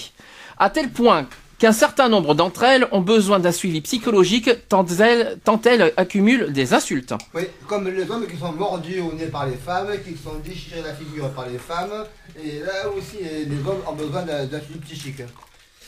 Alors ensuite, l'UNI pour sa part souligne que les discriminations les plus fréquentes sont liées au physique, à la manière de s'habiller et à des motifs sexistes et homophobes.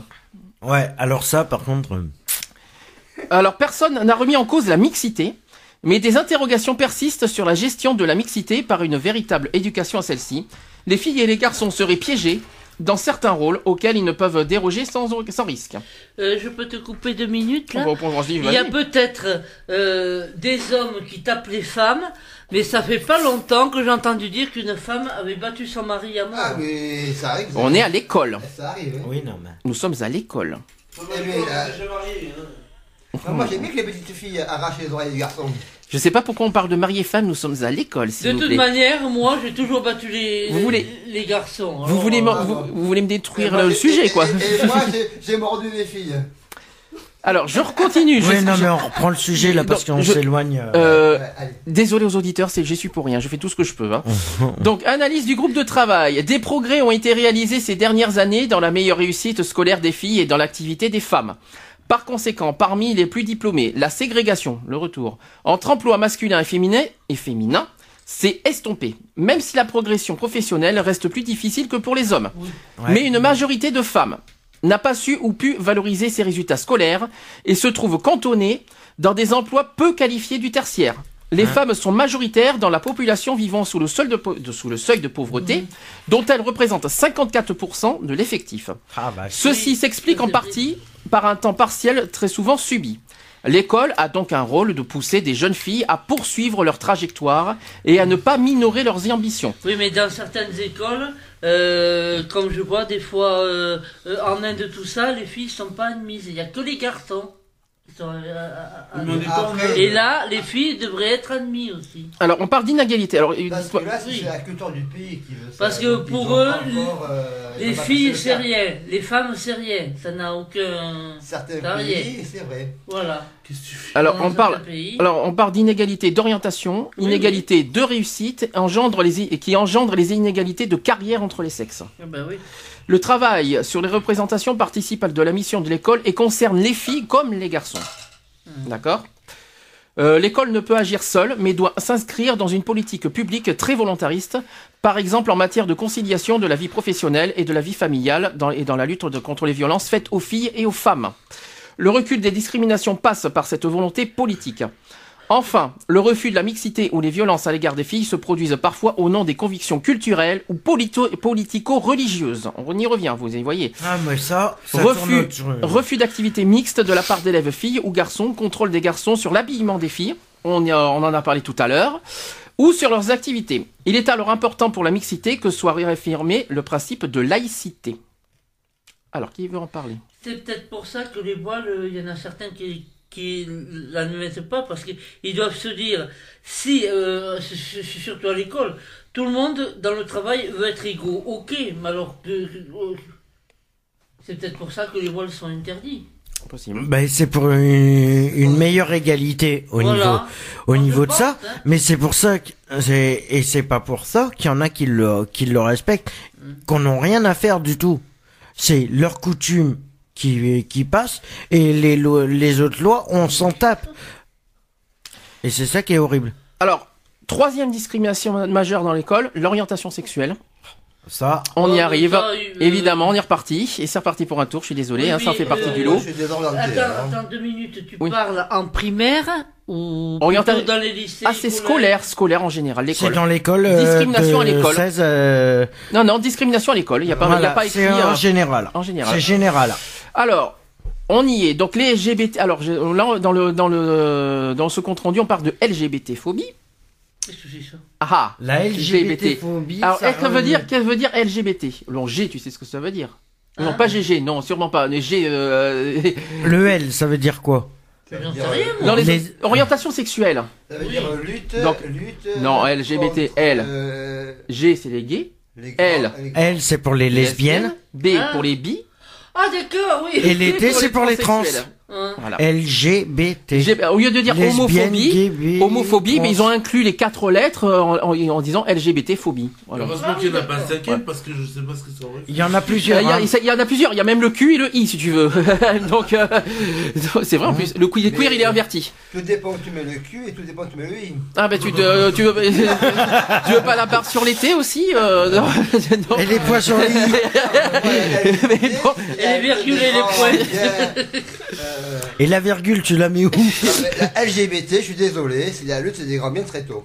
Oh non Ah non Ah non Ah non, j'ai rien entendu. Je fais comme si que j'ai rien non entendu. dis-moi j'ai pas compris j'ai rien compris non plus, j'ai rien entendu. Alors, toujours dans, on est toujours dans la discrimination à l'école, c'est le troisième point fort, donc euh, l'homophobie, donc mais on parle plus de LGBT-phobie, qui peuvent être définis comme le rejet de l'orientation sexuelle des personnes lesbiennes, de l'homosexualité, de la bisexualité, de la transsexualité, ainsi que toute manifestation de discrimination, d'exclusion ou de violence écrite, verbale ou physique à l'encontre des, des, euh, des personnes en raison de leur homosexualité réelle ou supposée, ou de leur identité de genre. Waouh!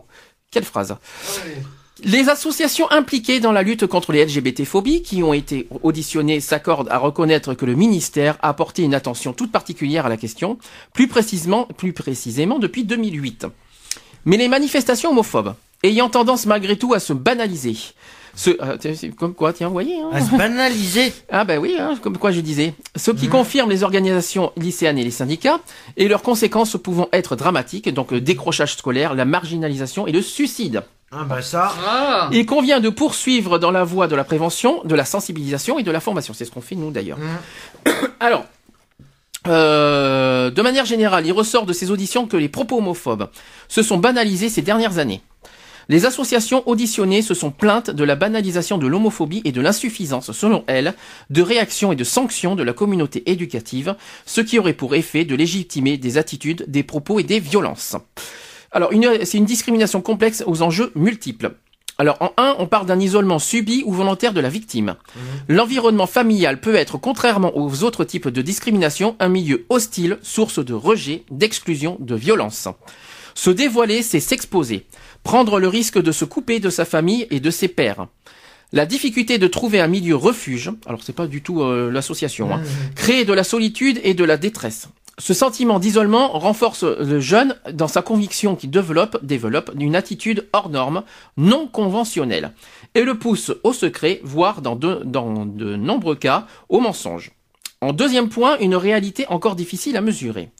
Dans la mesure où il peut y avoir réticence de la part de la victime à déclarer un acte homophobe, c'est une enquête menée par SOS Homophobie sur l'homophobie en milieu scolaire qui relève, qui relève que 44% des victimes n'ont jamais osé en parler.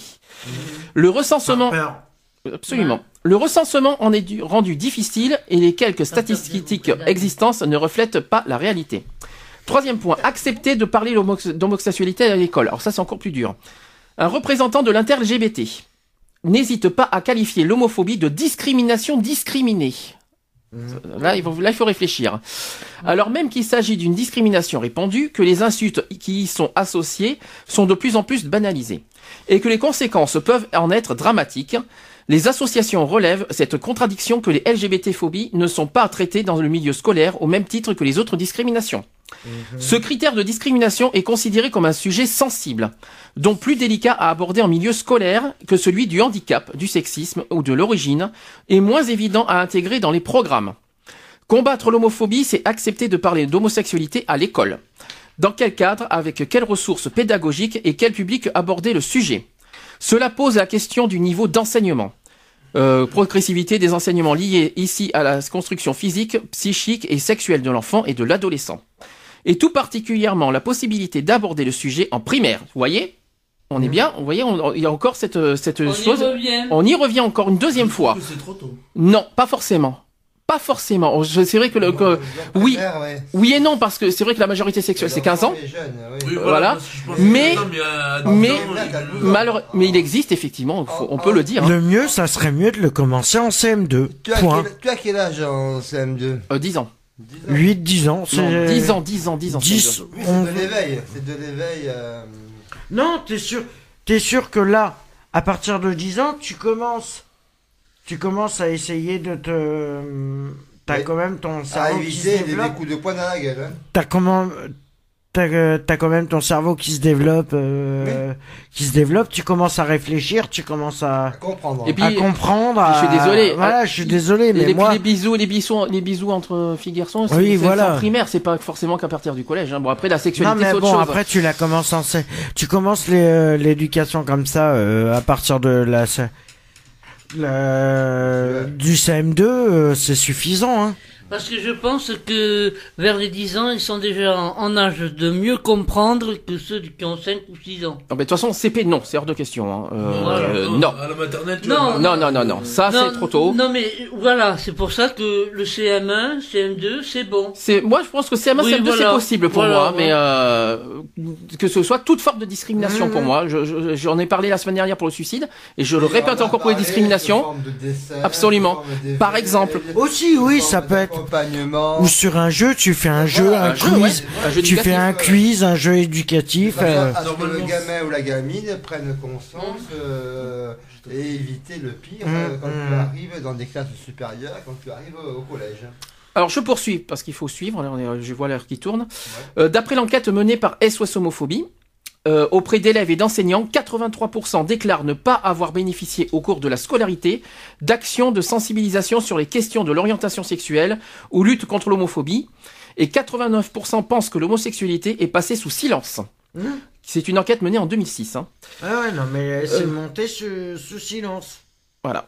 Exprès. Ensuite, les, fait exprès. les réticences du corps, enseignants. Euh, à aborder le sujet sont dus en partie au fait que les enseignants se sentent démunis et mal ou, ou pas formés. Ah bon, je sais pas pourquoi, mais bon. Ils sont. Moi, je dirais que je dirais plus qu'ils sont mal formés et qu'ils sont pas. Ils peuvent pas renseigner une personne. Par exemple, si t'as un élève qui lui pose la question, par exemple, t'es en. Euh, je suis pas d'accord. Les, euh, ceux qui sont en- dans, dans les dans les SVT, les sciences de la vie de la Terre, ils sont formés là-dessus normalement. Euh, Normalement, ils sont formés.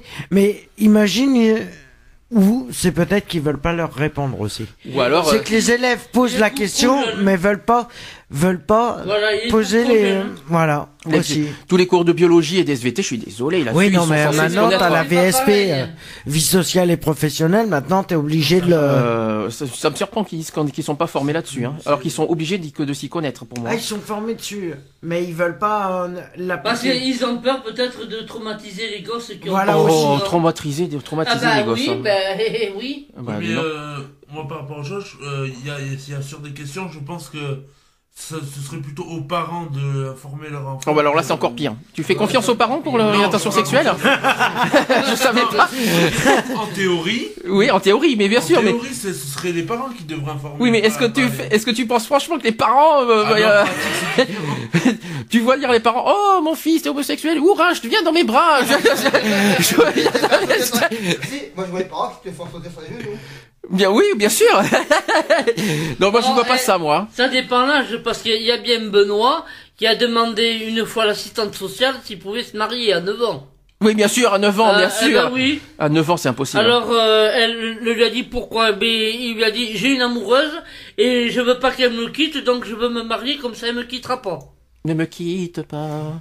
Allez, je continue.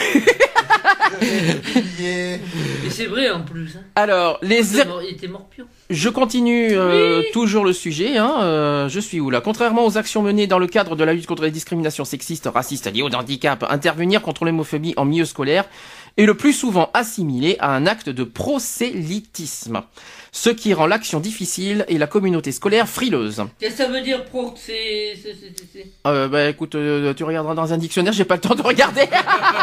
Merci du renseignement. Prosélytisme prosélytisme. Oui, prosélytisme, bah c'est c'est que ça veut dire que s'il y a de la discrimination, automatiquement la personne a le droit d'envoyer euh, l'établissement au procès. Alors, je finis. Le sentiment de honte et de, mé- et de mécétisme de soi de nombreux adolescents et jeunes adultes homosexuels vient du fait, selon les témoignages, que l'institution scolaire ne leur a jamais présenté l'homosexualité comme une possible, comme une possible orientation sexuelle parmi d'autres. Ah bon, il manquerait plus que ça, dis donc. Voire n'a jamais évoqué l'homosexualité, toute discipline confondue. Non, parce que Ah oui, non, ça n'a jamais été évoqué en, en- ça a jamais été évoqué en milieu scolaire. L'homosexualité n'existe pas. Non, mais que Et ça soit. pourtant, quand tu fais le corps humain, moi Oui, j'avais ma- un livre, à mon époque, qui montrait l'homme et la femme. Oui, Oui, le- le- mais il te disait qu'est-ce que, que que quelle euh, Ah, il disait pas comment on fait les bébés, non Non mais Non, non, non. non mais il te disait que il t'expliquait comment. euh, La faufoune et zizi Non mais les les rela- euh, par rapport aux hétéros, par rapport aux homos, par rapport Ah à non, tout ça. non, non. Alors, Ça il te l'expliquait pas. Ah, il bah disait t'as des os, t'as des machins, t'as des trucs, mais c'est tout, c'est basta. Alors, j'ai quand même une dernière phrase qui n'est pas jolie à, à- à entendre et à voir parce que je vous dis que c'est pas joli. Donc attention les oreilles. Vas-y, dis Donc, toujours. On a un unique retour. Donc l'unique retour, c'est toujours un débat euh, des intervenants pour- Mmh. par rapport à ça, qui dit que l'unique retour qu'ils en ont perçu de la société est négatif. Donc entre parenthèses, j'ai une déviance Mmh. hors de la norme, une pratique minoritaire donc douteuse, un choix personnel donc à assumer seul, d'où l'argument souvent avancé de points, l'homosexualité ne regarde que l'individu privé et ne devrait donc pas être mentionnée en classe. Attention. Ah ouais? Alors là et pourquoi? Et bonne question. Non, Voilà le. Et pourquoi l'homosexualité de interdit. Mais pourquoi Mais c'est interdit. Alors bah les, euh, je suis désolé. Qu'est-ce qui interdit? Le Il n'y a, plus d'interdiction d'homosexualité, ce n'est- ce interdit n'est plus de interdit en France. de l'homosexualité. Et pourquoi? Et pourquoi c'est interdit? Parce que- parce Tu que- veux me le dire? Parce que c'est euh, comme euh, à l'école, c'est moins de 12 ans, c'est le, le carré. euh, Non non non Alors, non. mais Attends, majorité- là il faut arrêter les. euh, il faut Majorité arrêter les sexuelle, c'est problèmes. 15 d'abord. Euh, Il faut arrêter 12. les petits, euh, les petites erreurs en disant c'est interdit machin. Je suis désolé si tu fais de la vie sociale et je, si tu fais de, de la- le corps humain, je suis désolé. Les les euh, Les, cours- les cours de biologie. les cours de, de biologie et de sexualité, je suis désolé, doivent être évoqués. À ce compte-là, ça sert à rien de faire de l'histoire, géographie, machin. Ça sert à plus rien d'en faire. En plus, le but, si je peux me permettre, dans cette histoire, c'est de l'éducation. Ça veut pas dire, euh, c'est pas pousser les enfants à être à, à être homosexuels. C'est comprendre ce que c'est l'homosexualité. C'est Voilà. deux choses différentes pour moi. C'est même pas dangereux. C'est pas une dangereux. explication qu'ils attendent. C'est une éducation. Et, et- et pourquoi dans les cours d'histoire, bon, c'est euh, au collège, ils ne parlent pas de la déportation et De quoi de, au de... niveau de l'homosexualité à l'école. euh, Mais Tu parles de l'histoire dans On le- parle la pas deuxième, spécialement de la des deuxième homos. guerre mondiale. Tu, non, tu parles de, de la deuxième guerre mondiale dans, l'histoire. Mmh. D'accord. Dans l'histoire, ce n'est pas, c'est, c'est, c'est, c'est Ce n'est pas. C'est ils m'ont parlé de la guerre 14-18, 39-40. Ouais, de Hitler, de tous ces trucs-là, voilà. Ils vont rester dans le. Ils vont rester dans les normes, Voilà. ce qu'ils vont dire dans le dans le terme normal de de ce qu'est euh, l'histoire-géographie. Point. Ils vont se baser sur le sur les les bases fondamentales qu'ils ont euh, qu'ils ont voulu euh, qu'ils ont voulu mettre en place et ils ont pas fait les à côté. Ouais, parce que tout ce qui gire sur l'homosexualité est polémique. Et de toute façon, t'as beau et euh, c'est comme euh, c'est comme dans la semaine, j'ai euh, dans la semaine j'ai euh, j'ai entendu des conversations, mais c'est hallucinant sur des lycéens, des lycéens qui se, qui étaient en train de se se moquer des euh, des manifestations qui avaient en cours pour faire respecter les droits que ça soit pour les LGBT, pour que ça soit pour tout le monde, ils étaient en train de s'amuser à dire oui, mais les manifestations, ils commencent à nous gonfler, ça nous paralyse nos cours. Ah bon. Je me, à un moment, je me suis retourné, j'ai fait, ouais, mais vous êtes bien content quand il n'y a pas de tram et tout ça pour pas aller en cours. Eh ben ouais. Mhm. Ou vous le faites exprès de, de vous dire que vous êtes malade, comme ça vous allez pas en cours. Mhm. Tu sais quoi? Tu sais ce qu'ils m'ont répondu? Non. Ah mais on fait ce qu'on veut. On est jeune, on fait ce qu'on veut. Je lui ai fait bah ouais bah tu verras quand t'auras mon âge, tu verras ce que ça Oh, fait. c'est vrai t'es très vieux. Alors je continue parce que je vois qu'il est 16h40 Ouais, mais et j'ai encore avez 20 dit minutes. Ouais. Euh, donc je finis euh, sur le sujet. J'ai encore, on parle de, de manifestations et conséquences de l'homophobie chez les adolescents. Alors attention, il faut Mhm. ouvrir les oreilles là aussi. Alors premier point, des agressions majoritairement verbales. L'enquête déjà citée menée par SOS Homophobie fournit les chiffres suivants. Les actes de nature homophobe ont lieu pour 40% d'entre eux au lycée. 38% au collège. Donc vous voyez, il y a plus au lycée qu'au collège. Vous voyez, là, vous voyez qu'on pensait beaucoup Ouais, plus au euh, collège, finalement ouais, c'est plus au il lycée. hein. Il y a que 2% d'écart hein. Oui, mais quand même, on s'attendait à plus au collège qu'au lycée. Quoique, vous voyez, finalement, c'est pas le cas. Quoique si tu réunis les deux les deux, euh, ça fait un sacré un sacré paquet quand Alors, les manifestations principales en sont les moqueries et les insultes à 55%. Dans 5% des cas, il y a coups et blessures. même. Ces actes sont renouvelés ou permanents pour 46% d'entre eux. Renouvelés Oh la vache. Ou permanent. ou permanents. Ouais. Deuxième point. Des manifestations de l'homophobie différentes selon les filles et les garçons. Le psychologue Éric Verdi, on peut le dire parce que c'est dans, le- dans le truc, Mhm. insiste sur le lien entre sexisme et homophobie. Selon lui, l'homosexualité est plus acceptée chez les femmes que chez les hommes. Ça c'est sûr. Dans la mesure où l'identité masculine est considérée comme davantage mise à mal chez le gay que l'identité féminine chez la lesbienne. Mhm. Il dénonce que pathologie de la norme, productrice de discrimination et l'autostigmatisation. Ce phénomène renvoie directement au parcours de virilisation des petits garçons et de féminisation des petites filles, qui de manière plus ou moins consciente innerve l'éducation, forme les représentations, construit les rapports sexistes et définit les contraintes du genre. Troisième point, le harcèlement est phénomène de bouc émissaire. SOS Homophobie, SOS Homophobie relève dans son rapport de 2009, qui s'appuie sur les témoignages recueillis dans l'année de la ligne, dans la ligne d'écoute, que le harcèlement représente 15% des manifestations d'homophobie à l'encontre des élèves et des étudiants. C'est énorme. 14% à l'encontre des personnels de l'éducation nationale. L'association relève que la répétition devient l'arme de l'agresseur et vise à épuiser moralement la personne concernée. Le harcèlement débute le plus souvent par un ensemble de moqueries qui visent l'humiliation publique. La frontière entre le harcèlement et la diffamation est, perméable. Euh, inévitablement, la répétition enferme la victime dans une euh, caricature humiliante. À noter l'utilisation des nouveaux moyens de communication comme mode de harcèlement. On parle de happy slapping. Par exemple, est-ce que tu... alors je ne sais pas ce que c'est que le happy slapping. Hein. Mais happy, ça veut pas dire heureux Je ne sais pas si ça a un rapport avec les textos, est-ce que ça a un rapport avec les portables. Je ne sais. Le happy slapping, c'est par les MSN, les happy, les euh, les espèces de logos qu'on voit, Si, si, euh, qu'on voit dans les tout à blogs. fait par rapport à Je crois MSN que c'est et les- par rapport au tout- ça. les- les- les, euh, les- Et le slapping alors c'est quel je crois que c'est les logos qu'on voit, tu sais, avec les euh, qu'on met des avec les, Ah les oui, croix, tout ça là. les sourires, les Je crois que c'est ça, ouais. Non, c'est des émoticônes. ça. Non, les, ça, c'est des émoticônes, ça c'est les logos jaunes. Mais je crois que les happy slapping, je crois que c'est plus les logos qu'on fait, tu fais avec les claviers. Ah oui, tirer, égal, Voilà, je crois que c'est ça. Parenthèse. Oui, c'est ça. C'est ça. Parce que de temps en temps, quand Frédéric était à il m'envoyait un texto et des fois il, il me mettait une, une tête jaune. Hum. Ça c'est un mec euh, qui souriait. Ça, c'est émoticône, ça.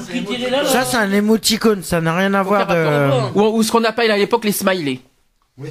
On peut on peut dire ça comme ça. Mais là les les, les, les happy slapping, je crois que c'est les ce que tu fais avec les claviers. Euh... Égal, parenthèse, Voilà. deux points, euh, Ah ouais. entre guillemets, et ça, ça, ça décode un message. hein. Le slash. Et ou qui faut ou qui fait une image aussi des fois. Mm. Ça forme une image. Des fois tu peux faire un- euh, le visage de personne avec euh, deux points, des trucs comme ça là.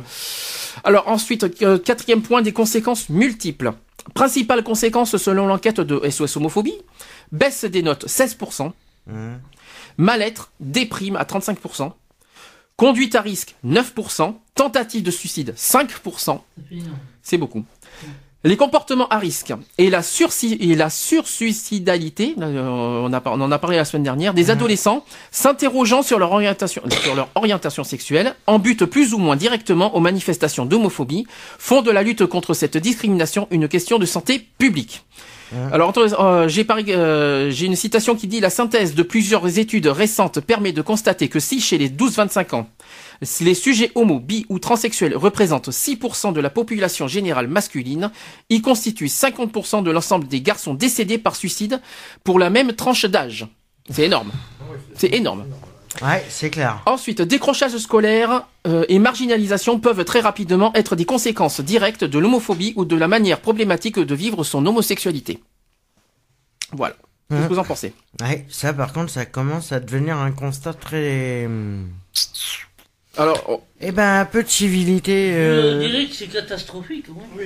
Oui, non, c'est c'est sûr que c'est catastrophique, mais bon, c'est vrai que c'est et euh, et les préventions vaut mieux les faire au plus vite. C'est que voilà, ça serait bien que CM1, CM2. oui, au niveau du CM1, CM2, ça serait bien qu'on puisse évoquer évoquer ces sujets-là, que puis que sans dévoiler sans dévoiler perso- pe- personnellement son sa situation au niveau euh, au niveau sexuel, au niveau machin, ça serait bien que les enfants soient au courant de ce qu'il y a ce qu'il y a comme euh, comme prévention, comme truc et comme euh, voilà, c'est C'est la découverte du genre, hein, tout simplement. oui, non, mais voilà, mais bon, après, voilà. Après soient quoi. pas lâchés dans la nature en disant euh, ah ouais Mais- bah tiens t'as vu celui-là il est habillé comme ça il est machin ah celui-là il est on dirait une femme en fin de compte c'est un homme euh, voilà tu vois que ça qui porte vois- aucun jugement Et quand tu même vois une si- ou un gita, pareil. De, de- t'as aussi toutes sortes de d'a priori et de. oui non mais bon après c'est une euh, après c'est une civilité aussi hein. Vous parlez de trucs, mais encore, bon, c'est pas en France que ça se passe, mais dans certains euh, pays, des gamines, bon, c'est en France peut-être, mais qui sont mariées à 12 ans et qui tombent enceintes de suite. oh là, oui, mais oui, mais ça. Alors, euh, celle-là, ils n'ont pas eu le temps de lui expliquer comment il fallait faire. Hein. Ah, mais ça, c'est euh, le problème des. des et ben chez les personnes du euh, chez les personnes du voyage ça se fait souvent ces conneries Ah bon? Ouais ça se fait encore les euh, ça c'est c'est ce qu'on appelle euh, Mariage Ouais. forcé. C'est des mariages forcés, mais c'est sur les, euh, c'est sur des traditions des, des personnes du voyage qui veulent pas de, se sédentariser. Voilà. Alors, on passe au quatrième thème de discrimination, le dernier. Ça sera, et pas les moindres, hein, racisme, antisémitisme, xénophobie. Voilà, donc le racisme est une idéologie dépourvue de fondements scientifiques fondée sur l'idée qu'il existe des différences biologiques essentielles entre êtres humains en fonction de leur origine qui permettent l'identification de plusieurs races humaines et leur hiérarchisation. Inspiré par la crainte de métissage et la volonté de préserver un soi-disant pureté de la lignée, le terme désigne plus largement toute attitude de rejet et d'hostilité systématique liée à l'origine, la religion, la culture, l'apparence physique et le patronyme. L'antisémitisme stigmatise un groupe, les juifs, et le traite comme bouc émissaire de problèmes dont les sources sont multiples, sociales, culturelles et politiques. La xénophobie cible un groupe plus large identifié comme les étrangers. Au nom des principes républicains d'égalité et de laïcité, l'école a depuis longtemps inscrit au cœur de sa politique éducative la lutte contre les violences racistes. Les grandes associations de lutte contre le racisme ont contribué à transformer le regard sur ces phénomènes et au nom de la lutte contre les discriminations, à se mobiliser en faveur des victimes. Dans ce nouveau contexte, l'école est investie d'une double mission. Premier point, elle doit non seulement réaffirmer avec force ses valeurs euh, et permettre aux élèves d'acquérir les compétences physiques et sociales essentielles à leur formation de citoyens. Deuxième point, les protéger contre toute forme de discrimination, mais elle doit s'assurer aussi qu'elle garantit bien à tous une égalité de traitement et ne génère pas elle-même, dans son propre fonctionnement, certaines formes de discrimination. Euh, ensuite, l'apport des auditions, donc une prise de conscience progressive, mais une banalisation des injures et des actes. Les représentants lycéens et certaines associations notent que dans le domaine de la prévention contre le racisme, de nombreuses organisations ont été créées et interviennent en milieu scolaire. Cela a eu pour conséquence de provoquer une forte prise de conscience et selon eux, les discriminations dans ce domaine tendent à diminuer, notamment dans les, établissements où la mixité sociale est assurée. Cependant, des expressions du racisme subsistent, notamment dans des situations qui apparaissent conflictuelles. Dans une situation de confrontation entre élèves, entre élèves ou parents et équipes éducatives, l'insulte à caractère raciste apparaît dans une porte de sortie possible du conflit et marque d'absence ou l'échec de l'argumentation. La tendance à la catégorisation ethnique est forte dans certains établissements en lien avec le climat social et politique international. Cependant, le racisme exprimé dans certains cours, sur le nazisme par exemple, mmh. est plus souvent l'expression d'une provocation que d'une idéologie construite. Les jeunes ont conscience du caractère, du caractère insultant dans de leurs propos, mais ne mesurent pas toujours la violence de l'impact de leurs paroles, du vocabulaire employé, car ils n'en contrôlent pas le sens. La majorité des élèves restent passives devant les actes de violence racistes. L'éducation contre le racisme doit intégrer un travail sur le vocabulaire et se garder de toute dimension émotionnelle qui empêche la, réflexion sur la, construction, aujourd'hui, sur la construction des préjugés racistes. De plus, les élèves ont une réelle demande de connaissances en matière de droit et de définition de la discrimination, souvent réduite à la discrimination raciale. Enfin, face à l'expression violente du racisme sur Internet, on n'a pas parlé d'ailleurs, des associations notent l'importance d'apprendre aux élèves à décoder l'information, à faire le tri, à analyser. D'une manière générale, les associations rencontrées disent avoir très rarement les CPE comme interlocuteurs. Elles sont souvent en contact avec les enseignants ou dans les professeurs documentalistes. Le travail avec les CPE, les CPE pourrait se faire dans un deuxième temps à condition que les projets soient construits dans la durée, ce qui est rarement le cas. Actuellement, les associations disent être à l'initiative des interventions en milieu scolaire. L'institution les sollicite euh, essentiellement dans un contexte en crise. Par exemple, de 500 à 600 interventions sont effectuées annuellement par la LICRA, qu'on connaît bien, et touchent 15 à 20 000 jeunes. Un tiers des interventions se font en réponse à des faits. Deux tiers sont organisés à la demande d'enseignants ou de parents d'élèves, sans que l'on sache si elles correspondent à un produit construit dans la durée. Si vous avez quelque chose à dire, n'hésitez pas, n'hésitez pas à lever la main si vous avez des choses à dire. Hein. Levez la main si, vous avez une intervention à dire. Hein. Je continue Je continue.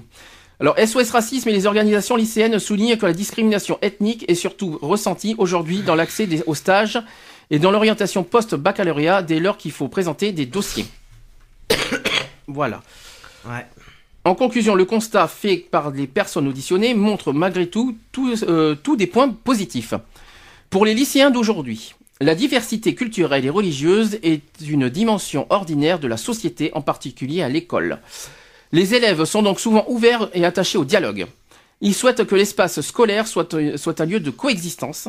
La neutralité de tous en est le gérant. Ainsi, la loi de 2004 sur l'interdiction des signes religieux à l'école n'a jamais été mise en cause pendant les auditions. Le reste que le défi pour l'école est l'apprentissage de la diversité afin de permettre à l'ensemble des élèves de se situer dans une société pluraliste. Alors les propositions... Moi j'aime bien cette notion de partage qui... de coexistence peut-être. De coexistence hum. qui, euh, fait son chemin et qui doit perdurer et être accéléré et, vivre au quotidien. Ouais mais encore les établissements ne respectent essaye de, de depuis 2004 de, de respecter cette nouvelle loi, mais les élèves le après, les- ne le font pas forcément, puisqu'ils font- le- mais voilà. ils font tout le contraire de ce qui est demandé. Et c'est ça qui est un peu abusé. Mais que ça soit, de toute façon, que ça soit des jeunes français ou que ça soit étrangers, automatiquement. Est-ce qu'on peut dire jeune et con? Bah oui. Euh, pour certains, pour certains, oui. Moi, ça me dérange pas. Pour certains, oui, je dirais jeune et con, mais très con alors. Parce qu'il euh, faut évoluer avec son temps, moi je dis. Euh. Oui, mais non. Non. Il y a des limites. Il y a des limites. Retrouvez nos vidéos et nos podcasts sur www.equality-podcast.fr.